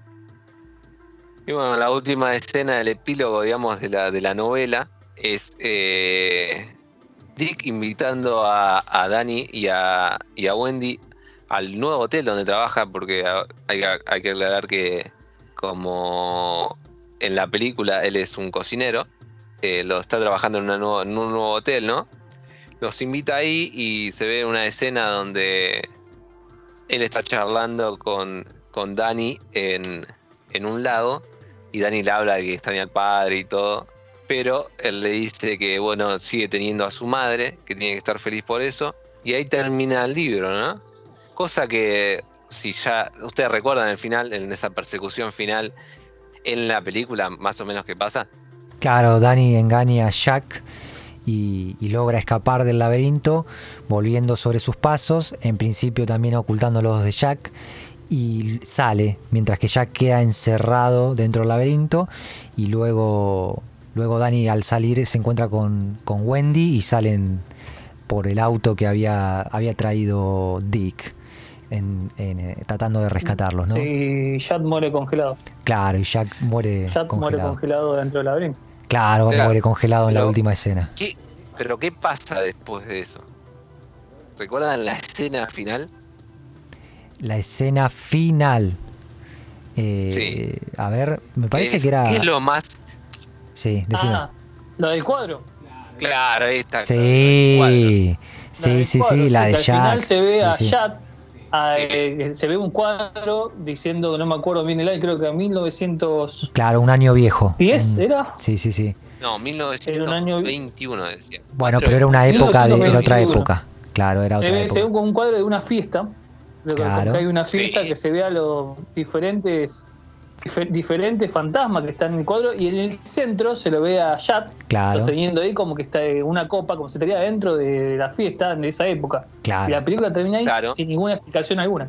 Que termina, que termina con la canción que se llama Midnight, The Stars and You, que es eh, una que es una canción que fue hecha en 1934, que también aparece en otras películas, entre ellas, así un dato curioso, en el final de Toy Story 4. El final de Toy Story 4 termina con, la canción, eh, esta misma canción. Pero bueno, esa foto que, dijo Claudio trajo muchas teorías, porque ese es, es lo más enigmático de la película, ¿no? Claro. Eh, ¿por, qué, ¿Por qué Jack aparece ahí? Claro. Es, esa foto, una foto de la fiesta que también se muestra en la película. ¿Se acuerdan cuando Jack va al bar? Sí, es la misma foto, o sea, es el lugar. Sí. Pero la segunda vez que va, ya es una fiesta el lugar. Claro. Sí, sí, es esa fiesta. Al, ahí conoce al mozo y se da cuenta que es el señor Grady. anterior conserje, el señor Grady, que es el que le empieza a llenar la cabeza con que tiene que matar a la mujer. Claro. Porque es como un estorbo, ¿no?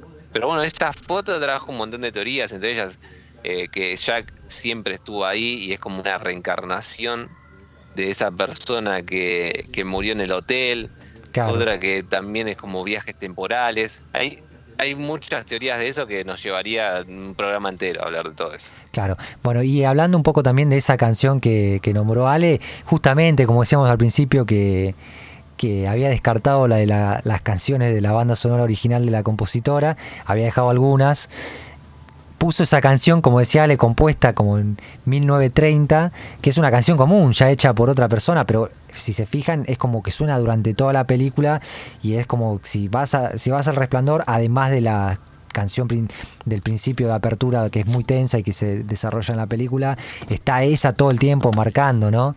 Que es una canción con letra común y, la usó mucho. Pero bueno, esto fue un poco... es una canción romántica. Sí, sí, sí también es Al Bowley se llama el, cantante. Sí, sí, sí. Por eso, eso es un poco... Pero bueno, esto fue un poco lo que es el resplandor. Y para ir cerrando, y vamos a pasar a, dar un poco nuestra opinión sobre, sobre la película. Eh, antes de llegar a, Doctor Sueño y su secuela. Por ejemplo, Claudio, para vos, ¿qué fue, cómo, qué, interpretación le das eh, a la película? Obviamente ya viendo también Doctor Sueño o la que, o, la capaz la anterior antes de, ver esa película y, cuál es tu, parecer ¿no? sobre, la, sobre la película de Shining, ¿no? Bueno, la, la película en sí, bueno, ya es por lo mismo que estuvimos hablando, es una película genial que tiene muchas facetas bastante interesantes de que puedo relatar. A ver, mm, hay cosas que no se escriben en el libro, que habrían quedado muy bien, yo creo, en la película. Este, por ejemplo, la Deep pasa a ser un personaje muy secundario en la, película, eh, siendo que en el libro es muy importante, ¿no? Claro. Pero bueno, eh, más allá de las diferencias y todo lo más, la película es una obra, es una obra maestra y por cómo está filmada, los mensajes que da y ese extraño final que le da. Yo me acuerdo en el eh, cuando terminé la película la primera vez que la vi, me había quedado bastante confundido, no entendía bien y más o menos tratando de pensar, pues no, no, no puse los viajes temporales porque me pareció medio, medio extraño, es como que la... Sí, demasiado flechero en ese sentido. este Yo sentí como que la, la casa se como que la casa tiene, tiene a Yat, ¿no? claro. Que es, ya es parte, Yat ya es parte de la casa. Claro, exacto. Más o menos como algo así fue lo que yo había interpretado en, ese momento. Claro, algo parecido a lo que le pasó al, anterior conserje, ¿no? Que quedó ahí y como que no se acordaba de su vida anterior. Claro. Exactamente. Exacto. Sí, sí. Eh, y bueno, eh, ¿y vos, Ale, qué, qué interpretación le dabas a, a The Shining antes de, Igual Ale, no, eh, no sé, si, cuál, o sea, ah. tu parecer, ¿no? No, no, yo lo que, lo que veo de la película es que, como dijimos antes, es impresionante cómo está filmada, tiene planos y escenas que son como inolvidables, pero más allá de eso es una película simple al lado de lo que es el libro.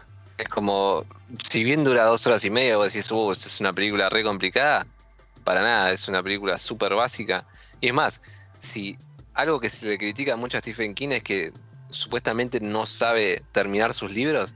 Yo diría que también el final de, de Shining de Kubrick, la adaptación de Kubrick es bastante, bastante mediocre. Bueno, me Más allá de todo el misterio que le da la, que le da la foto final, para mí el final es malísimo. Es como, bueno, me gusta es súper básico me gusta, quiero antes de pasar a Doctor Sueño, indagar un poco más acá porque me gusta esa parte de, por ejemplo, en mi caso, ahora cuando de mi opinión, yo soy más de, la película de Kubrick, o sea, más allá de que leí y vi las diferencias, nunca, vi el, nunca leí el libro completo, obviamente, pero sí vi las diferencias entre la película y, la, y, el libro, como decía Ale, y las que contó Ale también, y, y las miniseries incluso vi un poco, la de Stephen King, y yo siempre fui más para el lado de la película más allá que tenga otro significado, porque en cambio Ale, como vemos, él más le da más la mano, más está del, lado de Stephen King, eh, que yo por ejemplo, o sea, Stephen King me gustan, me gustan sus libros, sus, o sea, sus películas en realidad, las, que basan eh, los libros, eh, que se basan en los libros, obviamente, no me leí todos los libros de Stephen King, pero lo que no me gusta, por ejemplo, es que Stephen King siempre como que le da como un final, un final medio feliz, ¿viste? A, a la. Depende cuál, ¿no? Obviamente, pero. Eh, por ejemplo, ¿eh? depende cuál. Pero por ejemplo, le da. Pero pará, ya sé. Ale salta ahí con los tapones con Stephen King, pero yo, yo por ejemplo, en esta saga, él como que le, siempre le quiere dar como una especie de final medio. No feliz, pero bueno, un poquito más feliz en comparación a a lo que por ejemplo hizo Stephen, eh, lo que hizo Kubrick y lo que se hizo también en Doctor Sleep. Em, que a mí me parece incluso un poco, o sea, además de ser distinto, me gusta un poco más, me gusta más ese misterio. Yo veo que Stephen King quiso dar como, como quiso redondear todo, eh, dando a entender más cosas de las que son y como que le saca un poco la, atención, el misterio, para mi gusto, ¿no? Eh, en lo que es una historia de terror. Em, por eso, eh, para mí, en mi opinión, me gusta un poco más la película. Y a lo que se refiere. Para, antes de pasar a mi opinión sobre la película, vos, Claudio, ¿qué decís? ¿Estás más del lado de Stephen King o de la, o de la película o un medio ahí que estaría bueno? Eh, yo estoy más en un medio. Yo creo que cada uno tiene sus, su, su forma de destacar, ¿no? Sí. Este, yo creo que más que lo, lo que hace muy bien Curry es el tema de dejar a todos eh, con un suspenso, con Claro. algo de, de interpretación libre. Sí, sí, sí. Eh, pero pero un cachito, estaba justo ladrando No pasa nada, no pasa nada. No pasa nada. Claro, no Claro, pasa claro, nada. claro. Le da misterio. claro, claro. Como justo ladrando el perro, remate el perro, boludo. No, pero pará, yo, lo- por ejemplo, Claudio, ¿viste? ¿Vos estás de acuerdo, por ejemplo, que entre directamente Jack estando loco? O que se vuelva loco No. tan rápido. Para mí eso es malísimo. Después No, eso yo no te me gusta. todas las escenas de los fantasmas y todo eso es, y todo el misterio que le da a los fantasmas está genial. Pero ya que el tipo entre el loco y el final son desastres para mí. A mí, por ejemplo, bueno, estoy de acuerdo claro. con eso, con el que ya se vuelva loco, como que parezca que está loco, no me gusta también. Me gustaría que tuviera toda esa transformación. Eso Pero por estaría ejemplo, bueno. ¿a ustedes les gusta Pero el final me gusta, eh, el final me parece buenísimo. Me parece El- el como el. A mí me A gusta. ver, la parte, ya, la parte, yo creo que es un personaje muy des- desperdiciado totalmente.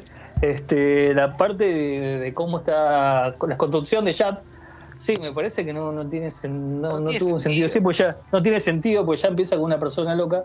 Claro. Este, además, este, va- si vamos a hablar de la, de la actuación en sí, eh, Sí. hay que decir que la, la de Jack Nicholson es, hay partes son totalmente sobreactuadas. Hay una parte donde él dice que la, la- la parte que él tiene sueño, diciendo que, que va que va a matar, que sueña que, va, que mata a- al hijo y a la esposa, Es a la malísimo. familia que Juan es totalmente sobreactuada. Algo que yo me, me- me llama mucha atención viniendo de Coso, de Curry, ¿no? Tan, alguien tan puntilloso en eso, este, que, que haya dejado que esa parte sea tan sobreactuada y tan exagerada. Este, Lo que- me pareció sí. bastante. Sí, sí. A mí me parece que igual. mala en ese sentido, Sí, ¿no? a mí, desde mi punto de vista, yo más defensor de Kubrick, ¿no? Pero desde mi punto de vista, eh, yo lo que me parece que quiso dar con Nicholson es eso, eh, o sea, no, no, no, no basándose en lo de Stephen King, que hizo una transformación mucho más eh, compleja, que eso está bueno también, a mí, a mí me hubiera gustado más, más una transformación más rápida, más lenta del personaje.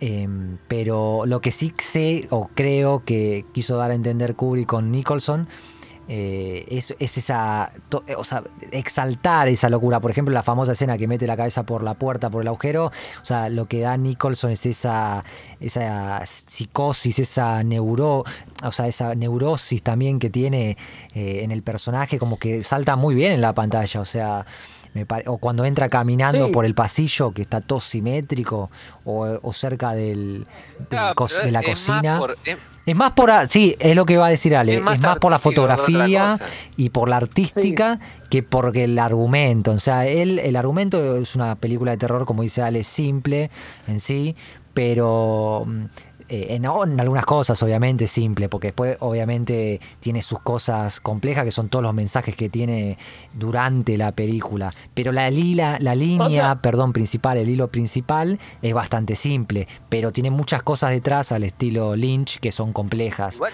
yo, Sí. Claudio, ¿qué ibas A decir vos? Eh, una, una cosa que también quiero agarrar y resaltar es que para, para decir de Curry, el, la- el título de la película se la pasó totalmente por donde él quiso, ¿no? Porque la película se llama El Resplandor y lo que menos fue tocar fue casi nada de lo que viene a ser el resplandor. Claro, del sí, poder, sí. este, Poder. Sí, sí, sí. poder en sí. Se No, lo- no. Fue más que nada centrada en la locura de Jack. Claro. Eh, no, no tanto en el, no tanto en el resplandor. No, no, que por es eso, sí, de- eso sí. de- de- Eso de es Dani, verdad. ¿no? O sea, se, No- se no toca le el gustó- tema, pero no se le da la importancia que realmente eh, lo que lleva a eso. Y que sí. mismamente es lo que, como decía Ale, que decía que en el, Claro, en el libro, libro. habla que los espíritus mismos se sienten eh, más po- tienen más poder por este resplandor que tiene Dani. Algo que en la película no se dice, y No. se prácticamente Sí, se se, lo enfoca pasa totalmente por arriba. Se enfoca Claro. totalmente Sí, en, eh, Jack, en la locura de Jack. Sí. Sí, sí. Y eso Bueno, es algo que, bueno, a ver, uno tomando más o más, más que nada por el nombre de la película en sí, que se llama El Resplandor, claro. este, le da muy poca importancia a lo que es en sí eh, Sí, esto sí, mismo. sí. Claro. Bueno, eso, eso es algo recalcable, como dice Claudio, porque sí, obviamente, si estás más del lado del libro o te gusta más esa, esa parte, eh, sí. En realidad, él lo que No- quiso no, hacer. No, más sacando lo que está al lado de alguien o no, no, yo más que No, nada me guío por lo por lo que es la, la, la película en sí. Claro. A ver, la película se No, llama pero Resplandor. ojo, sí, sí, pero y ojo. realmente y lo que le da, no le dan importancia en sí. Al nombre, no, el no, no. Más allá ¿Sabes? conociendo o no conociendo el libro, ¿eh? Claro, Estoy pero, hablando más que nada de sí, eso. sí, pero eso sabes por qué. se habla del resplandor es ¿Sabes por qué? él, el, Me el gusta esta charla que se está dando, está buena. A explicarle. Sí, sí. Eh, ¿Sabes por qué? Y, y es porque en realidad, como, como lo hace David Lynch en Eraserhead, Cabeza Borradora, vos ves ese nombre y después ves la película y no tiene nada que ver una cosa con la otra. O sea, el nombre no te dice nada, es lo que quiso nada- adaptar. No tiene nada que ver con el resplandor tampoco de Kubrick. Son dos películas. No, pero se basó totalmente, o sea, eso sí está dicho incluso por el mismo Kubrick, que quiso basarse en Eraserhead de, de David está bien, Lynch. pero la otra es una película totalmente abstracta. No, y- es, y- sí, es, son distintas, pero él lo que quiso dar es ese estilo de película. de eso para decir que la película Bueno, tiene un ya sentido. sé. Es por, eh, por ejemplo, yo No, pero está bien, pero decís- eso es aparte.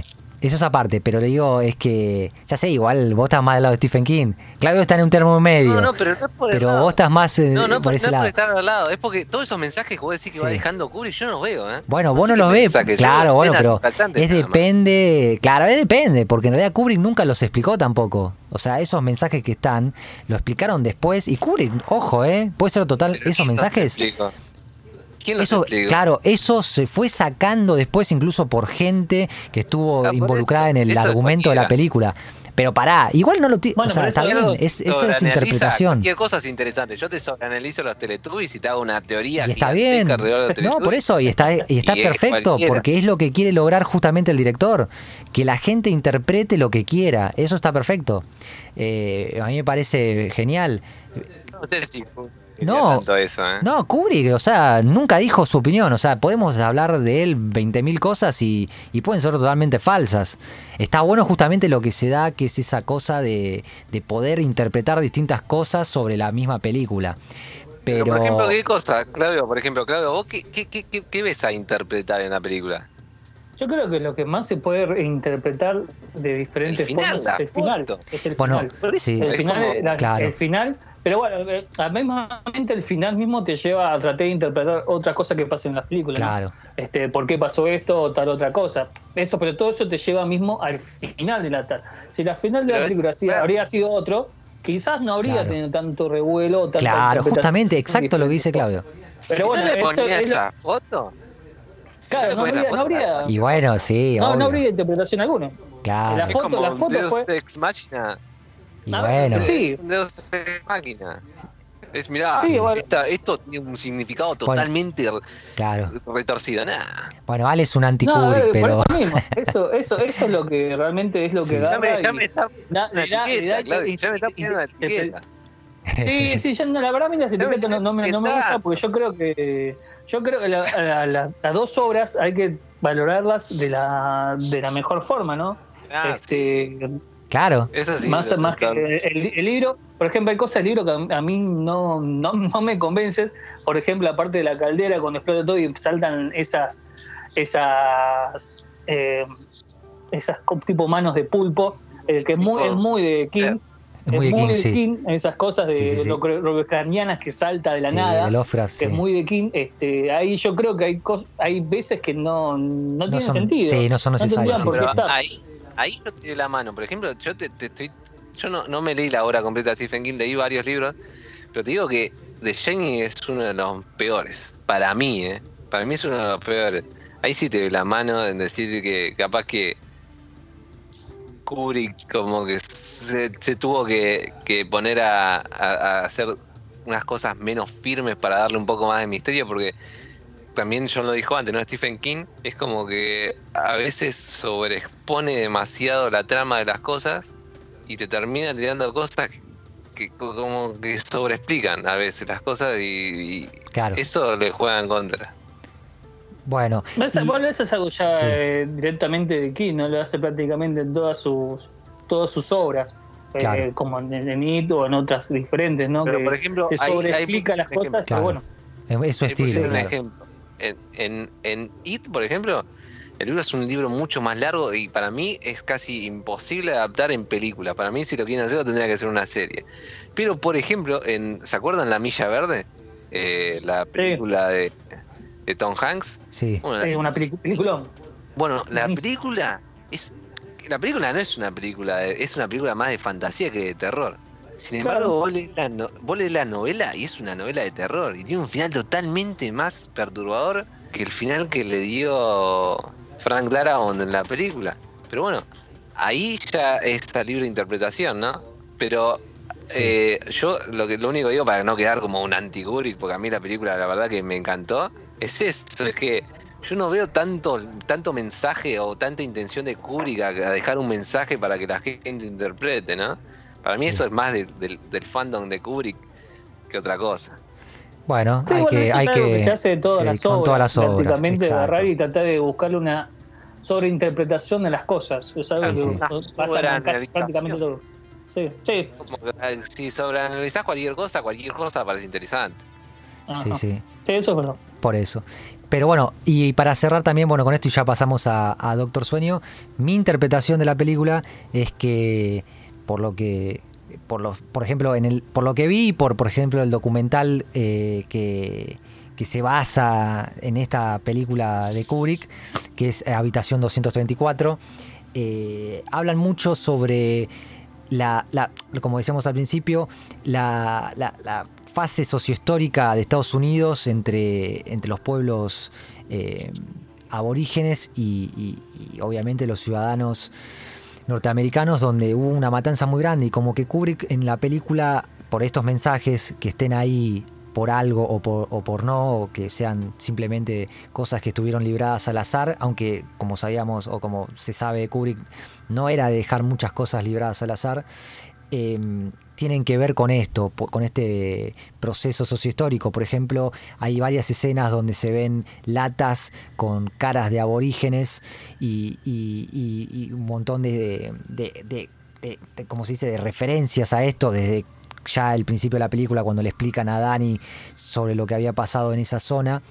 Entonces, después, esto no sé si se dice en el libro, pero eh, la casa en sí está como es una fuente de, de atracción de, esta, de, de estos entes eh, malignos y, un- y una especie de, de- de demonio come, come almas. eh, aprovechándose de los demonios internos de cada persona, supuestamente estaba haciendo referencia a que ese terreno estaba maldito porque ahí hubo una matanza de, de pueblos aborígenes y, y- y toda, esa, toda esa cosa está en la tierra y, y la casa lo, lo representa, ¿no? Y, se volvió así como un devorador de, de almas. Y para mí tiene que ver por ese lado, o sea, la casa es eso, es una especie de devorador de almas y lo que hace es eh, sacar lo peor de cada persona para terminar eh, absorbiéndolos, ¿no? atrapándolos en ese lugar.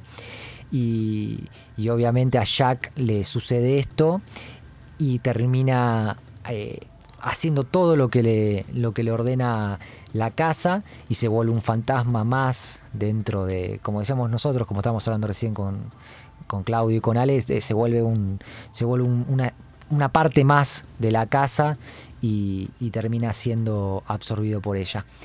Y bueno, vamos a, pasar un poco más ahora a Doctor Sleep. Claudio les va a contar un poco de, qué se trata. Bueno, Doctor Sleep eh, vendría a ser la, la secuela, ¿no? De, de lo que vendría a ser The Shining. Eh, y Doctor Sleep este, comienza directamente, cuando termina ya de The Shining, ya con un, con Danny y su madre yéndose de ahí, yéndose a vivir solos.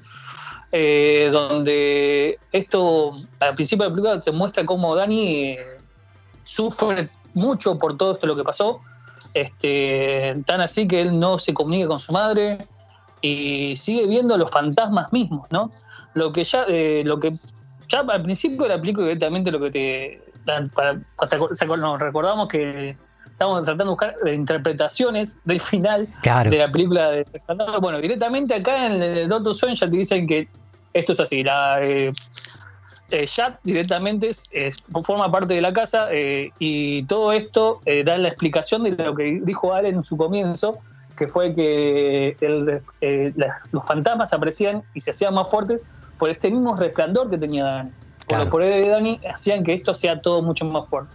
¿no? Y estos fantasmas seguían atormentando a Dani que no lo dejaban seguir. Hasta que en un momento él tiene una, la, tiene una charla con Deep, ya muerto, con el espíritu de Deep directamente, donde le agarra y le enseña una forma de agarrar y poder, digamos, este, lidiar con estos mismos eh, eh, espíritus, que es a través de, lo, de una caja. De una caja que lo agarra y lo pone directamente adentro de su mente. ¿no? Después la agarra, cuando ya aprende esa técnica, empieza a cerrar a todos los fantasmas y ahí arranca la película, digamos, esa primera introducción de la explicación de la primera parte de la que, que une con eh, Sí. sí. sí, Ya después eh, la película hace un salto de tiempo, no, no recuerdo muy bien antes, perdón, antes de ese salto de tiempo se ve otra una escena donde aparece una chica con una galera Sí, eh, sí, sí, sí Rose. Ahí introducen a Rose. Sí, sí, que se ve a una, una, a una, una, niña que está buscando flores y aparece esta Rose y le hace como un truco de magia. Claro. Y la agarra y la, y la agarra, ¿no? La agarra ahí y empieza a aparecer diferentes, diferentes personas. Sí. Ya en un momento, cuando se empiezan a acercar todos, se ve como que estas personas como que la devoran a la chica. Como que la devoran, sí, se tiran encima. Exacto. Exactamente. Sí, se la de bueno. Después hay una imagen donde se muestra que la chica está desaparecida, todo.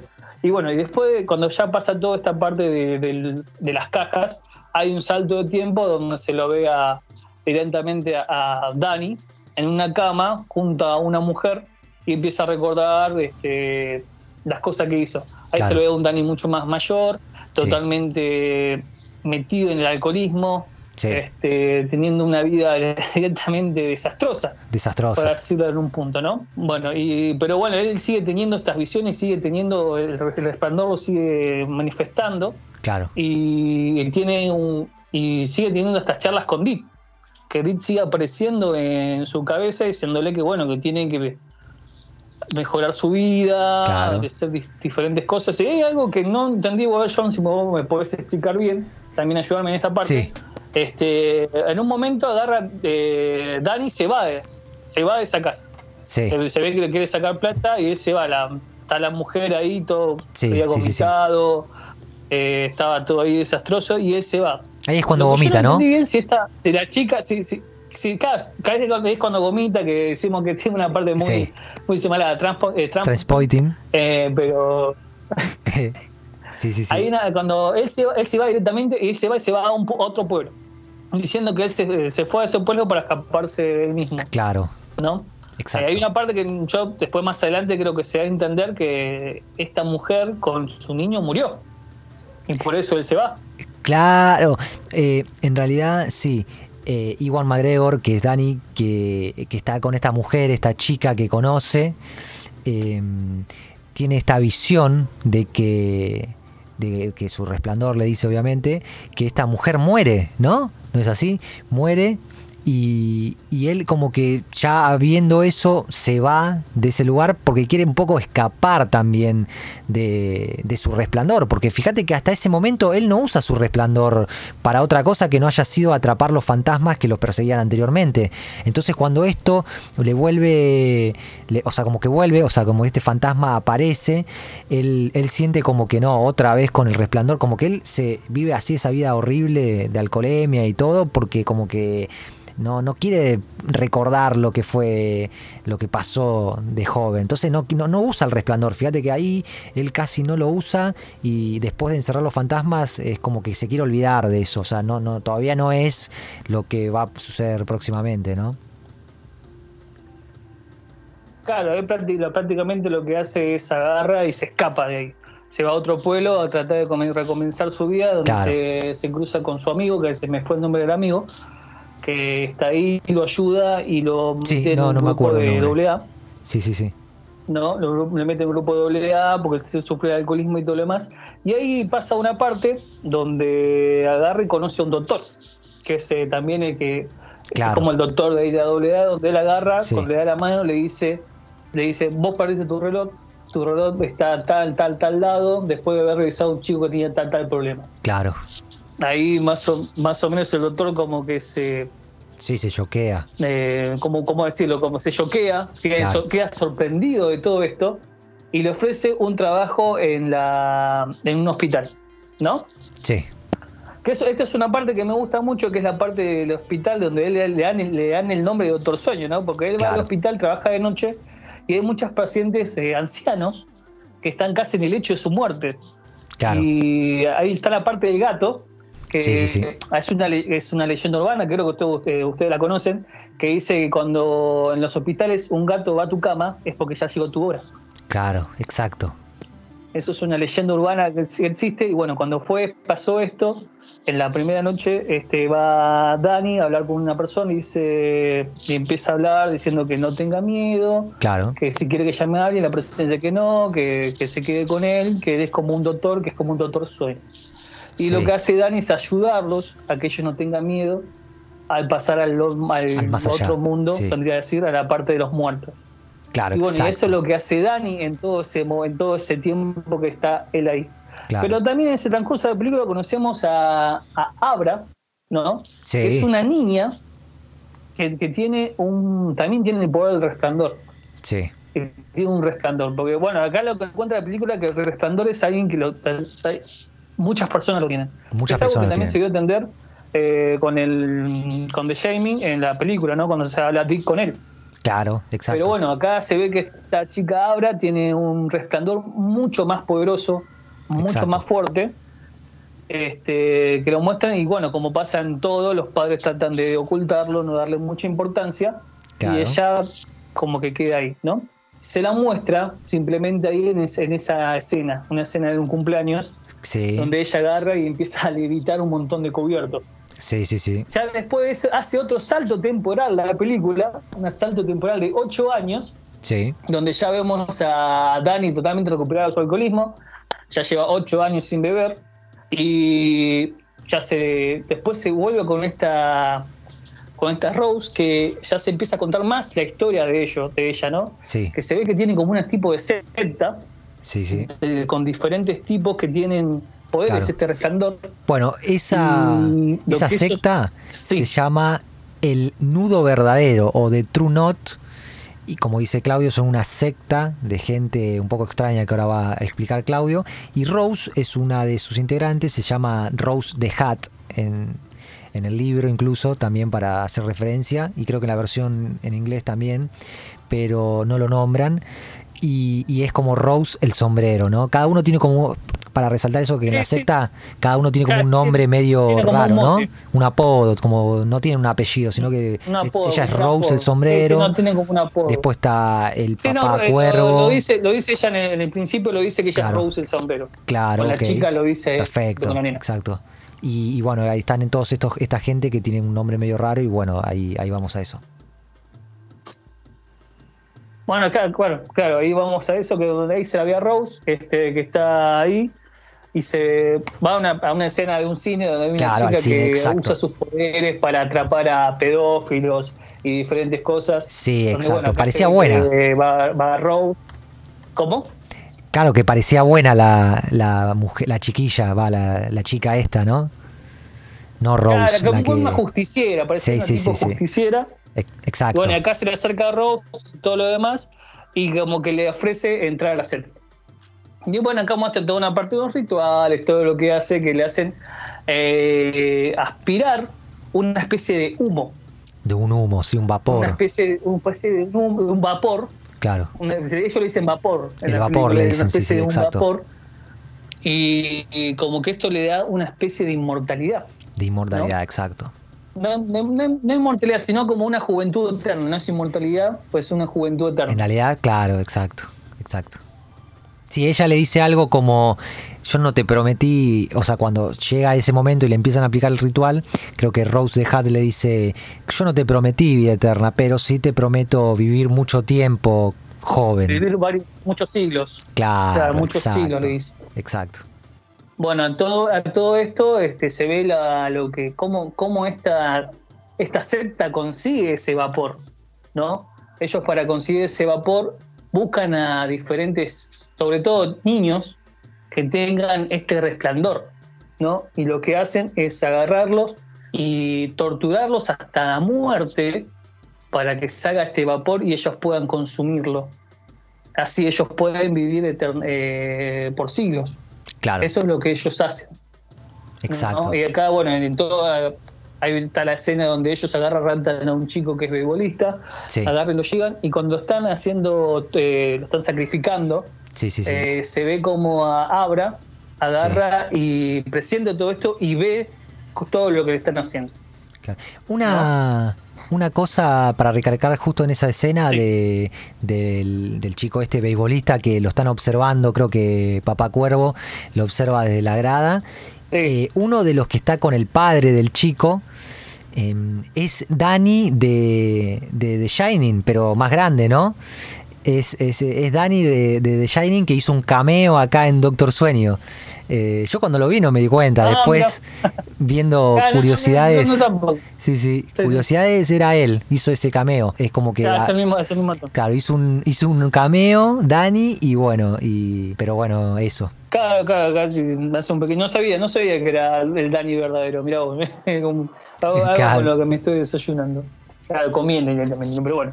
Este, eh, bueno, cuando pasa ya todo esto, este, se ve que Abra, estoy retomando, se ve que Abra tiene todo, ve todo lo que está pasando y ve lo que hace esta secta. Sí. Algo que se me pasó por arriba es decir que Abra ya está teniendo una comunicación con Dani, que se, Ah, se comunica sí, a través sí. de un pizarrón Sí, sí, sí, sí. atrás de un pizarrón de un cuarto que está rentando Dani, eh, ella se comunica por ahí, ¿no? Sí. Ya cuando pasa todo, cuando está pasando todo esto, ella se asusta mucho y le manda un mensaje eh, a, a Dani, muy, muy fuerte, Sí. que, que agarra, que, que eso, hay, una referencia a, a Coso, a- al resplandor, que le manda el mensaje, mm, eh, ¿cuál era? Eh, Moon, Moonred, Moonred, me manda, no, Moon, eh, como, ¿se acuerdan Sí, que en el sí, sí, sí, resplandor decía Red Room? Red Que Room, que al significa murder, asesino. Era sí. murder. Sí, sí, sí, asesino, Claro, que murder. era asesin- asesinato, Ah, asesinato. Sí, sí, sí, sí. ¿no? Exacto. Pero bueno, acá le, acá ah, le manda la- el mismo mensaje. El mismo que mensaje. cuando Dani lo ve se asusta Claro. y bueno, y agarra y le dice, bueno, ¿qué, qué- pasó? ¿Viste? ¿Con qué pasó? Y ella lo pone el chico beisbolista, todo lo demás. Y bueno, y ahí más o menos ya eh, hay una escena para que conecta otra vez a- con el resplandor. Para los fanáticos este es un fanservice completamente. Sí, sí, sí, sí. Ya después de esta escena, ya se, se- se va directamente con Abra, tratando, yendo a ver a, a, a Dani para que lo ayude a, contra esta gente. Acá Sí. después pasan diferentes cosas, donde Abra te tiene un encuentro con esta Rose, Claro. este, donde se muestra que Abra es mucho más poderoso que ellos y le hace muy difícil eh, atrapar y por eso ellos se obsesionan con ella Claro. porque dicen que si les llegan a capturar pueden conseguir mucho vapor, Mucho no. vapor, exacto. mucho vapor. Y bueno, y a todo esto, después, bueno, ellos se dieron todo un, tenían todo un plan Claro. para que para que puedan capturar a estas personas. Claro. Ya casi en, eh, eh, tan así que ellos, le, Abra y Dani, eh, hacen Sí. una trampa Empiezan a para que ellos ahí una vayan trampa. Sí. a un lugar y ellos lo agarran y directamente los matan a casi todos. Sí, sí, sí. a casi todo lo del grupo, ¿no? Casi todos menos al, Al Papá Cuervo. A Perico, que es a Papá Cuervo, no a Perico, Papá Sí, sí, Cuervo, que agarra y va a la casa de Abra, mata al padre y, y rapta a Sí, abra. Sí, sí, sí. ¿no? O sea, se las va llevando, le inyecta algo que hace que sus poderes cesen, que sean más, que no directamente no los puede usar, y las lleva directamente donde está Rose. En todo este curso, este, Dani agarra, trata de localizarla, y cuando logra localizarla, usa sus poderes para que pueda agarrar y chocar el coche, tan Claro. así que agarra y directamente Cuervo agarra y muere. A Claro. todo esto Dani lo, la encuentra y le dice, bueno, vamos a, vamos a un lugar donde yo creo que ahí vamos a poder vencerla. Sí. ¿Y dónde la lleva? La lleva al hotel Claro, el famoso hotel de, Shining. para poder terminar con todo esto. Claro. Usar en parte el poder del hotel para, para enfrentarse, ¿no? A Rose Usar Hat. parte del poder del hotel para, para matarse a Rose. Claro. Ya cuando van a. Bueno, allá cuando ya empezamos a esta parte, ya vamos a una parte totalmente de fanservice completamente. Ah, bueno, sí, hay que, hay que que aclarar es- el fanservice. Hay que, hay que destacar esta parte Sí, porque sí, sí. a toda esta parte de la película, la película tenía pequeñas este, referencias a Resplandor, distintas, pero seguía su propia trama. Claro, ¿no? Seguía una trama que no, no, no, no estaba necesitando tanto de, esta, de la película Claro. de Resplandor. Ya cuando llegamos al clima de la película, sí. ya directamente es un fanservice completo. Sí, completísimo el fanservice que hay. Porque bueno, acá- apenas acá apenas entra, este va Dani adentro de la de la casa a, despertar A la casa, él dice que va a despertar la casa. Y en esa misma cuando va a despertar la, clase, eh, la casa tiene una escena donde habla con un cantinero Claro, que se lo muestra, al principio se lo muestra por, a- por arriba y después se ve Sí. que es el mismo Jack. Está es hablando Jack. con su padre. Exacto. Que acá, que cuando él empieza a hablar, le dice, usted me está confundiendo con otra persona, se hace como que no sabe quién, quién es, como que no, Claro. no, no, No recuerda, no recuerda. otra persona. Y empieza, y empieza a hablar, empieza a hablar, empieza a hablar, y después, bueno, ahí Sí, ya admite que, bueno, que es él y agarra y bueno, y tienen una discusión. una pequeña Ya discusión. después de esto viene Rose, Sí. viene Rose a la, Ya ya llega. llega Rose a la casa Arriba y bueno, al- ahí al hotel, ellos sí. agarran y la hacen entrar directamente al hotel Overlord.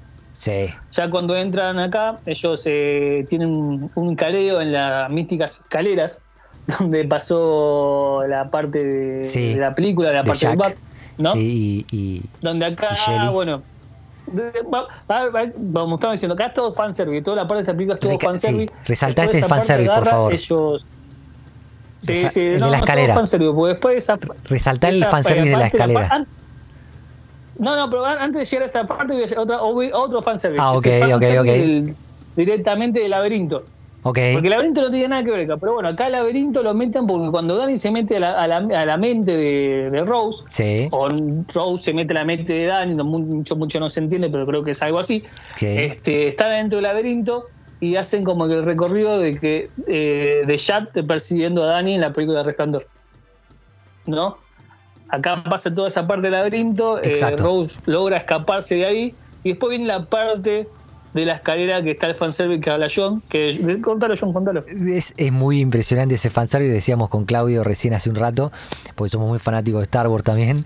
Y bueno, está Iwan McGregor, que además de hacer el, el fanservice de, de Transpoiting al principio vomitando, y bueno, y todo el fanservice hacia The Shining que hace Doctor Sleep, eh, acá tiene una parte que para los que son fans de Star Wars saben que eh, Iwan McGregor fue Obi-Wan Kenobi en la trilogía de Star Wars, en la primera trilogía, no, o sea, en- eh, cronológicamente la primera trilogía que cuenta la historia de, de Anakin Skywalker.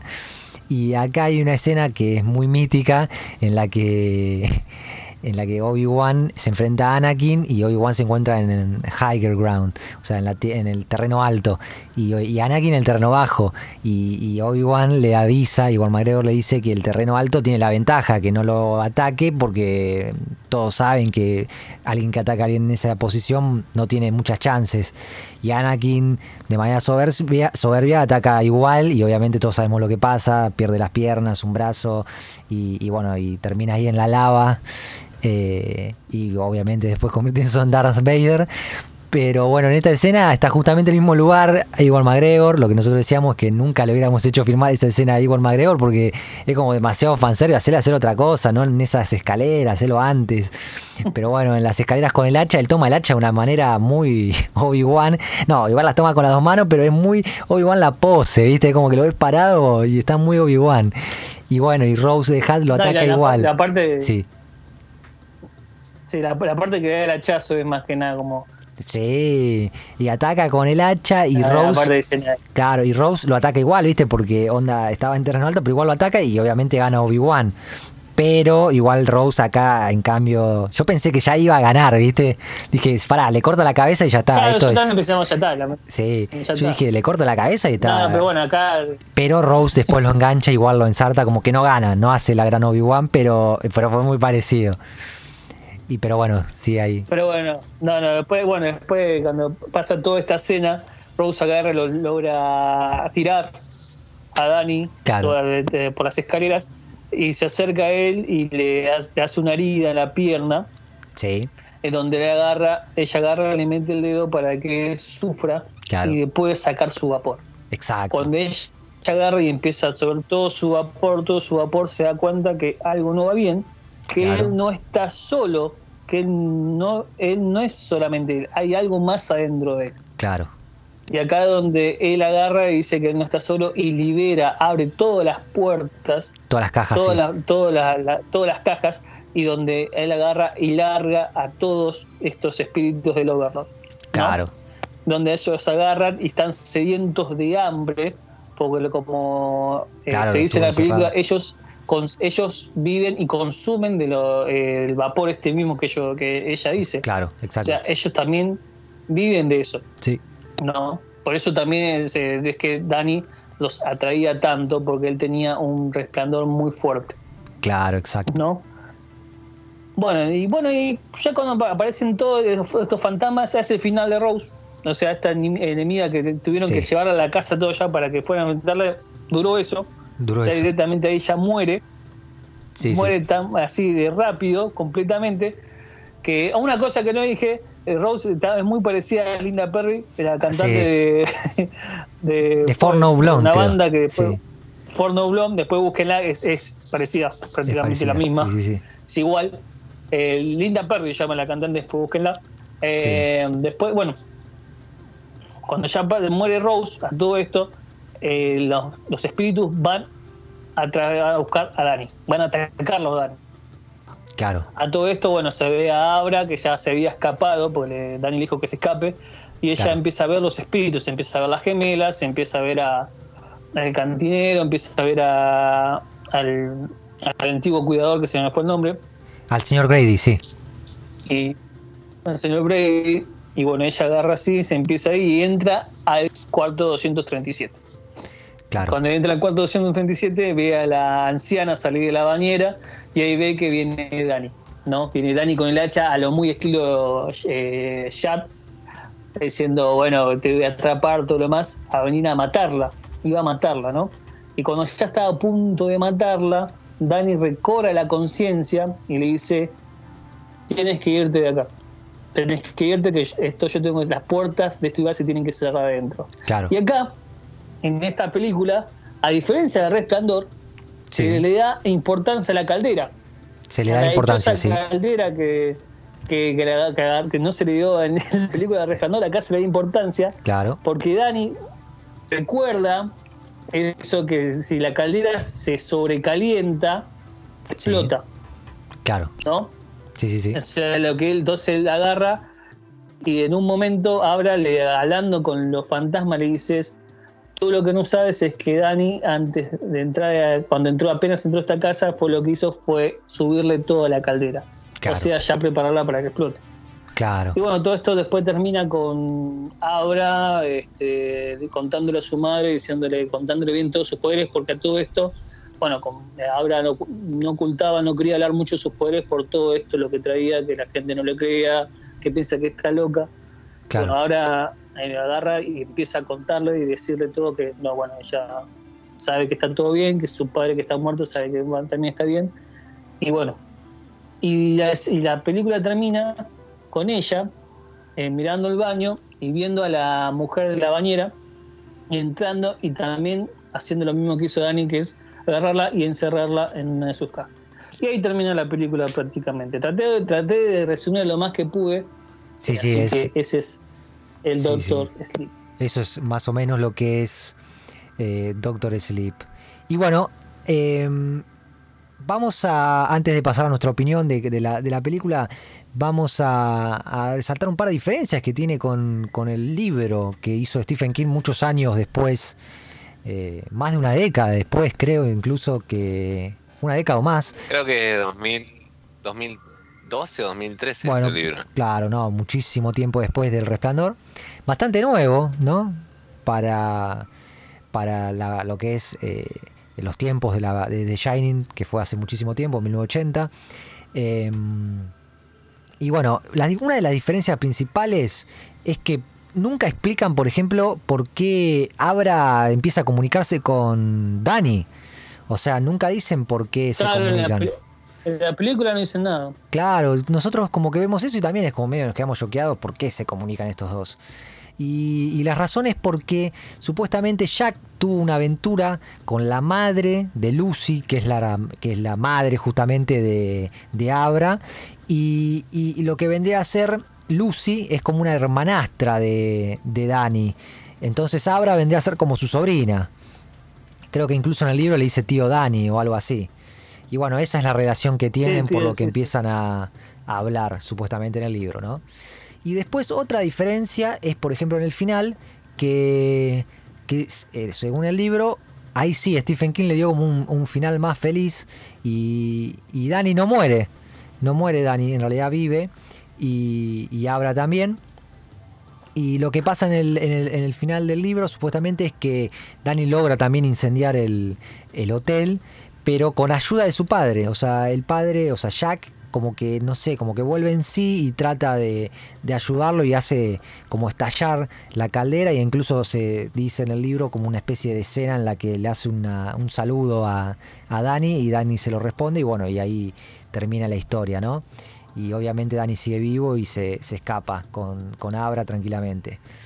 Eh, esas son unas, algunas de las diferencias que hay entre, entre el libro ¿no? y, la, y la película. Hay muchísimas más, quería resaltar esas dos porque son unas, algunas de las más, para mí por lo menos fueron de las más importantes. Eh, y, bueno, eso. Ahora vamos a pasar un poco a la, conclusión final ¿no? de cada uno eh, de, la película. Ahora, por ejemplo, Claudio, vos, ¿qué, qué opinión final te dejó la, la- la película? Bueno, a ver, la película como una, a ver, eh, continuación, para decir ahí de, El Resplandor, eh, está bien, está bien, este, directamente eh, Sí, le da un, logra enganchar bien las dos películas, este, más allá de que la película El Resplandor de Curry eh, no tiene nada que ver con el libro, Claro. como estuvimos hablando, y, y el otro, y este otro sueño sí, sí, ¿no? sí. sí. Como de otro sueño, como que está más Ciertas cosas, sí, libro, sí.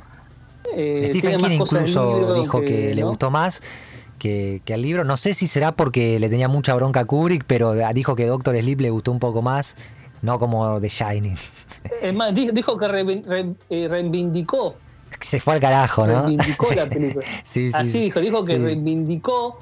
Es como un Boca River, ¿no? La película de Curry. Sí, Sí, ¿no? Fue, fue algo así, fue como, bueno, to- sabemos la bronca que había entre ellos. claro. Pero bueno, eso fue lo que dijo Kim.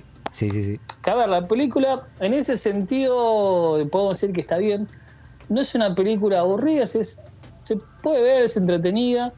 Lo que sí, a ver, hay que cosas que hay que decir que, bueno, no tiene comparación lo que es El Resplandor. Para nada. Esta es una película que quedado completamente en el olvido. Este, Sí, sí, sí. hace mucho énfasis en el fanservice, como dijimos. Claro. Y encima el fanservice mal hecho. Algo que hablábamos con Bueno, John, sí, sí, sí. sí. es que, por ejemplo, este eh, se usan como porque bueno, se tenían que usar a personajes que tienen el resplandor como ser Ja- Jan Nicholson y la y, Y Shelley. Wendy, que se me fue el nombre de la actriz Wendy, sí. Eh, sí, sí. Eh, A eso- bueno, se tenía que A eso, a eso iba yo, ¿no? Usted que la vieron, yo no, no dije nada por vi. ¿A usted le hubiese gustado que aparezca Jack Nicholson en esa escena que nombraron? La del bar. No, a ver.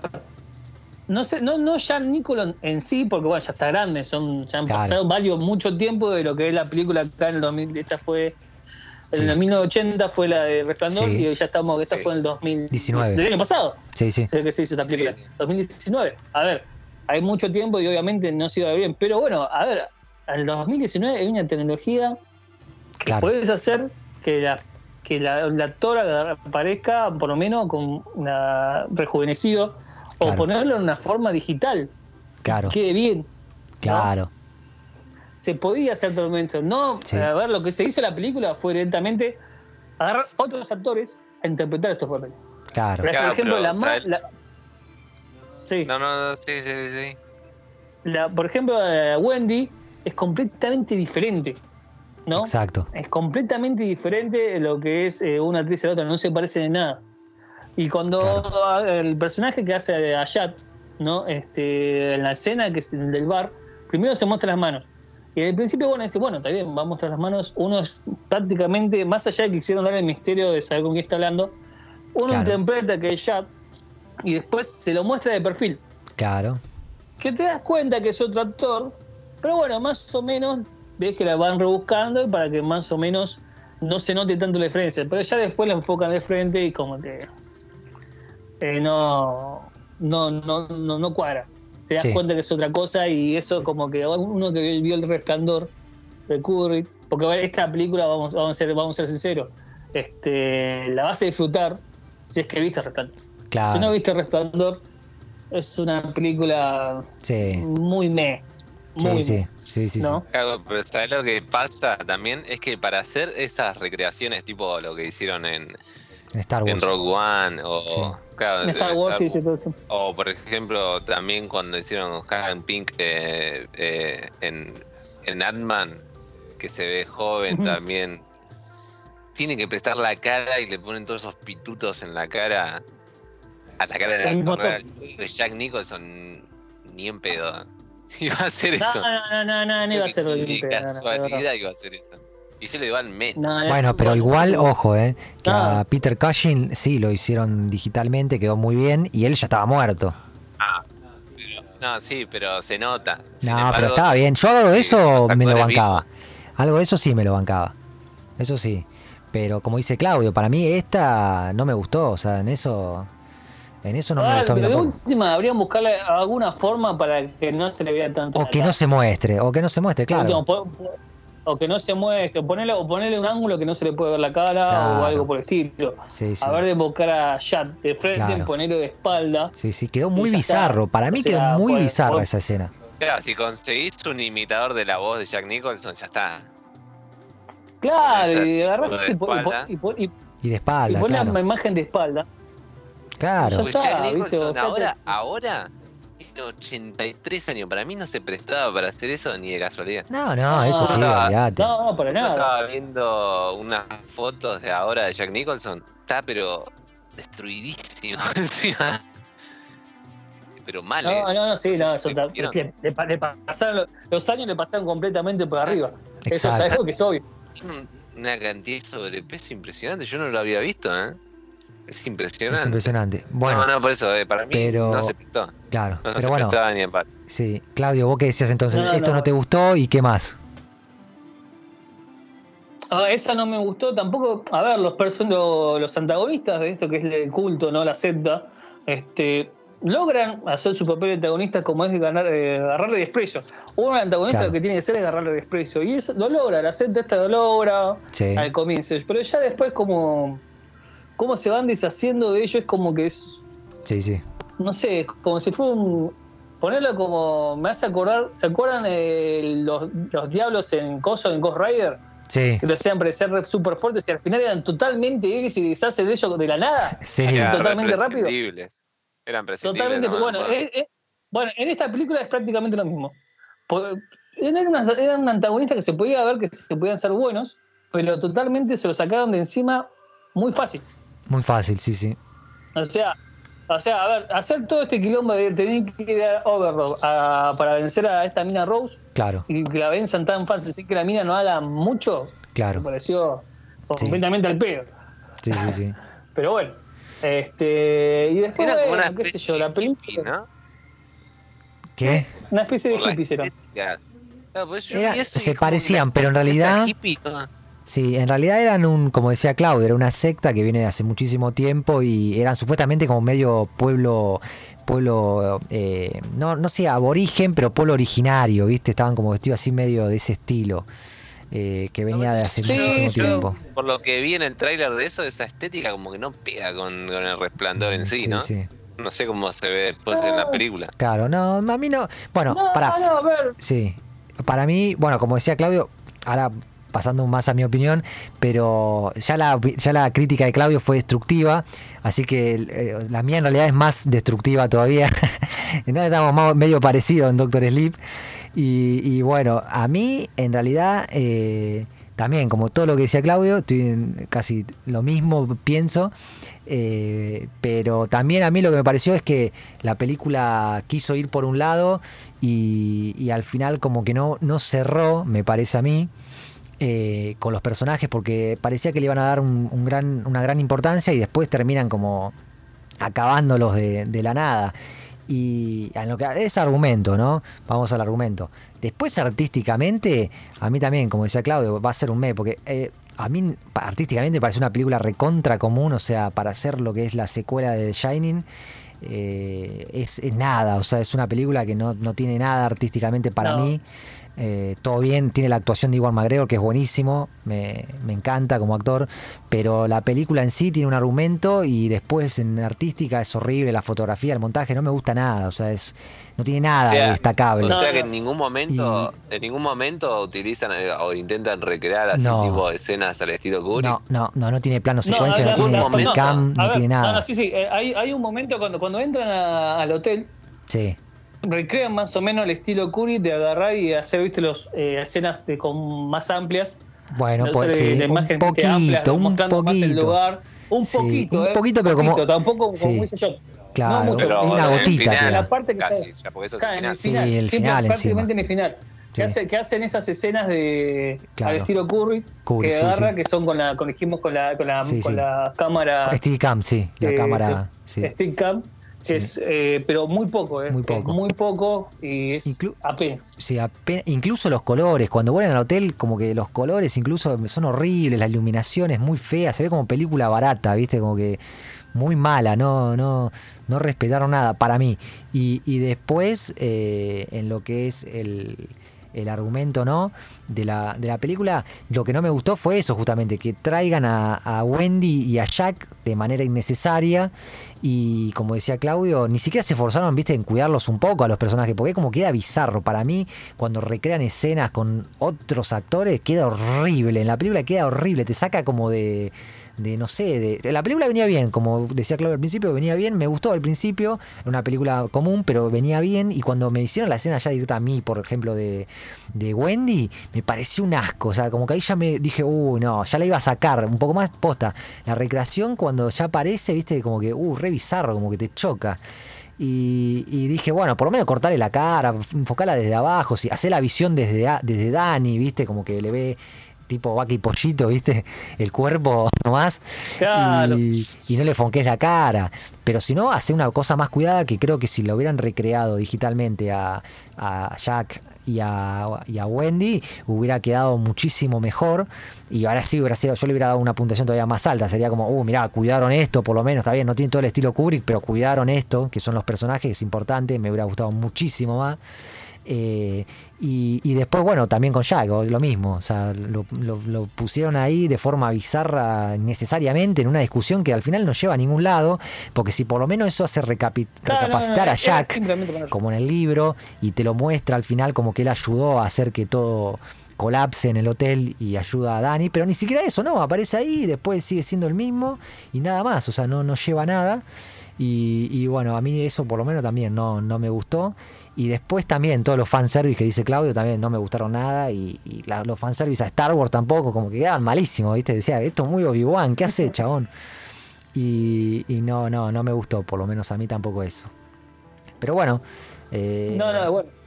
eso. Este, como dice John, aparte de Jack, de Jack Nicholson, eh, ya eh, completamente innecesaria. Sí, Tenían que meterla, era obvia- obviamente iban a meter una parte, iban a meterla así. Pero en la película no suma, no hace más nada. Aunque la, aunque la, la frase que dice Jack, que cuando está tomando es bastante buena, ahora no la recuerdo muy bien. Es buena, está buena la frase que dice. Pero claro, sí, como es- para olvidar algo es así innecesaria alcohol. la, la escena, Sí, la sí. escena, ¿no? Sí, Sí, para olvidar con lo que porque, habla del, alco- del alcoholismo, ¿no? Cuando claro, exacto, lo relaciona con- con Dani, sí. Y, y cómo se lo quiere pasar a su a su hijo Claro. y dice que como para olvidar esta vida, todo lo demás, esto- el, alcohol el es la medicina. Sí, sí, sí. Este, Pero pero bueno, es algo para, a ver, es algo como que podía comple- completamente obviarlo, que no iba a cambiar nada. que no cambiaba nada. Y bueno, Y seguía igual. otra cosa que quiero resaltar, Sí, una, una última cosa antes ya de despedirnos, es que hay que decir que esta película de terror no tiene nada. no, no tiene nada. De terror prácticamente no tiene casi nada más allá de la escena donde matan al nene. Sí. Eh, eh, después de terror no tiene nada. no, Porque- tampoco es. Porque ver, ponele hay que. Hay que decir. Sí, que Shining es terror, suspenso, thriller, ponele, y, y está, y tiene toda, toda esa tensión. Pero, por ejemplo, Doctor Sleep, como dice Claudio, para mí no tiene, no genera tensión en ningún momento. O sea, tiene muy poco de terror. Y no, no, es verdad, es como más una especie Claro, de. Por Sí. Por eso les preguntaba si no intentaron recrear a El Kubrick ambiente. en eso yo, ¿no? Hay No, unas no, escenas así como tipo la tipa de la bañera o la gemela. nada Aparece, ojo, sí, aparece, la hacen como ese fanservice, como dice Claudio. ese- es, es como te digo, ese es fanservice. Es fanservice Pero no- no está bien hecho. No, No no tiene- hacen algo nuevo. eh, No. No, este no hay arco nuevo con ellos. No generan nada, No, no hay ¿viste? ningún arco nuevo. no, Para nada. mí no generan nada, o sea, no. Ah, no, ah, perdón, perdón. Hay, hay, hay un arco, ah, sí, hay, hay un estilo. Hay, hay uno parte que hacen que es la parte, yo te dije, la parte de la, de la mujer y el bebé que están muertos, que es cuando Dani se Sí, sí, sí. despierta y ve que está ella, la bella muerta Sí, y al nene. Es la, es la única parte que digamos que es más o menos de ese estilo. claro. Pero es la única. Sí, sí. Pues no, no hay otra, ¿eh? No hay No hay otra más. otra, no y hay otra. Como te digo, esta no tiene, no tiene horror ni de suspenso ni, ni nada. Para mí me hizo más como parecer como una película de, qué sé yo, Para mí es un. magos. sé. Claro, para mí es como un de- suspenso, pero suspenso light, ¿viste? Como, ¿viste? Una película común de suspenso tranqui y más acción, ¿viste? O sea, tiene como una acción Sí, media. más acción, porque, Claro. Persecución, porque ¿viste? tiene no sé. como también cosas de, de- detrás de, de- de la mente, muy a lo Doctor Strange. Claro. cosas así. Sí, pero no es tan. Media, media, sí. media fumón. Sí, pero no tan psicológica tampoco. Ponele que The Shining tiene muchos de esos mensajes no, que decimos no, subliminales no, o. tiene nada, no tiene nada de eso. Claro, no tiene mensaje, no tiene nada, o sea, es como que esta es media... Es como que intenta hacer tipo un suspenso psicológico, pero muy, muy liviano, muy light. O sea, a mí no... no la consideraría suspenso, ¿viste? Sí, pero un suspenso, ¿viste? Como tipo categorizan Claro, le le quisieron dar ese cierre muy a lo. Claro, Un cierre muy a lo. Bueno, esto va a seguir.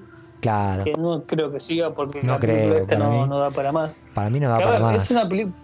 A ver, es una película que si viste Resplandor la vas a disfrutar. Eh, Eh, sí, sí, eh. no, no- no- no te vas a aburrir. No te aburrís, Aburrir pero... No te vas a aburrir. No te aburrís, porque dentro de todo, después de la película, dentro de todo, Sí, con lo suyo se atrapa. es entretenida, atrapa. es para, es para Este, cine. Para mí es entretenida. Es, es para, es para para pasarla, la vas a pasar. Para mí es una a ver, no película... que vas a ver dos veces. No, ni en, ni en Pepe. O sea, no. The No, Shining te no, la no, veo varias no, en veces. Pepe. En cambio, esta no. no. O sea, no, te, no tiene misterio. No tiene misterio. Te dice todo. Te muestra todo. No y, te atrapa y nada, termina. en no te atrapa claro, no mucho te nada. atrapa. No tiene, no tiene misterio. O sea, es un suspenso light ahí de cine. Pero te dice todo la película. Es como una búsqueda implacable, ponele. O sea, te dice todo. O sea, empieza y de que termina no te deja ningún enigma. O sea, es, es toda lineal. No, claro, es verdad, eso sí. Eso no. O sea, es, para mí me pasó eso, me dio esa impresión. No, no, hay, no hay ningún giro, nada. No, hay- no No, hay ningún giro claro. ni nada. Igual, igual eso también debe tener que ver con los tiempos que están ahora. No creo que, que la gente va- vaya al cine a ver tipo películas, como yo antes decía, de David Lynch. Por eso también metieron acción y cosas a la, Claro, le hicieron al- pochoclera. al- Para mí le al hicieron de pochoclera. ritmo, ¿no? de la película. No, le dieron un ritmo pochoclero, sí. Sí, sí, le hicieron una película para. Ah, sí, por eso. No se arriesgaron nada, mirá, Sí, te eso digo. te- No se arriesgaron no, nada. no se arriesgaron, lo hicieron. Claro. Sí, pero le- para mí, por lo poco que vi así en, en, en los trailers, cosas, para mí le falta terror y le sobra acción. Le sobra acción, exacto. Sí, a ver, por eso mismo digo, esto, esto no es una película de terror, evidentemente no es nada de terror. No es Cuando nada se de ve en el como tráiler, obviamente te, te la venden como una película, con la continuación del Resplandor. Y Claro. obviamente la quieren vender como una película de terror, pero no es para nada una película de terror. No, no, no, no. Este, Ni, ni, ni mismo, ¿sabes? Cuando se mueren la, los tipos de la secta, ¿sabes qué me hace acordar? Me hace acordar a la. Cuando se mueren los vampiros de Blade. Sí, sí, sí, sí, sí. Muy de la acción, misma sí, forma. sí. De la misma forma mueren. Mueren de la misma forma. forma que Tipo Blade. sí. ¿Viste que se desintegran todos así? Sí, sí, Igual. sí. No, por eso, no, a mí, por eso. Yo como puntuación final no me gusta, o sea, yo no la vería, la vi no la vería dos veces. Y me quedo con The Shining como película única. O sea, no la secuela para mí no, no existió jamás. Porque no, no, para mí no explica todo y le da toda una interpretación desde su propia película y es lineal. O sea, no, no te dice nada, no te deja nada. No te deja nada, te deja como una película más, para mí. Eh, como dice Claudio, una película que no, verías dos veces. O sea, para ser sinceros, no, no verías dos veces. Pero bueno, eso fue un poco lo que quisimos hacer, resumir un poco la, película de Doctor Sleep, contar un poco de curiosidades de, Shining, ya que es más un poco más famosa, y, hacer un, poco de comparaciones con los libros y bueno, hablar un poco también de la visión de, nosotros sobre cada una de las películas. No sé si quieren decir algo más o ya, ya vamos cerrando. No, no, ya estamos, ya estamos. Yo por, ya estamos. Yo por mí está, ya está. tengo que recomendarle algo, le recomendaría ver Resplandor Claro. Todas las veces que quieran. Si quieren ver el Doctor Sueño para más o menos estar más eh, enterado de lo que quería realmente King, vean Doctor Sueño. Este, vean Doctor Sueño y bueno, nada, eso solo. Ok, ¿vos sale?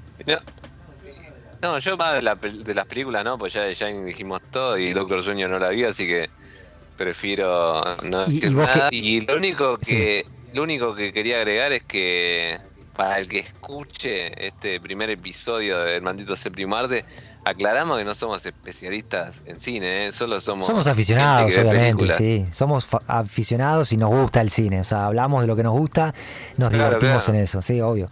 Pero vale, pero vos algo más de, por ejemplo, ¿recomendarías de Shining o el libro?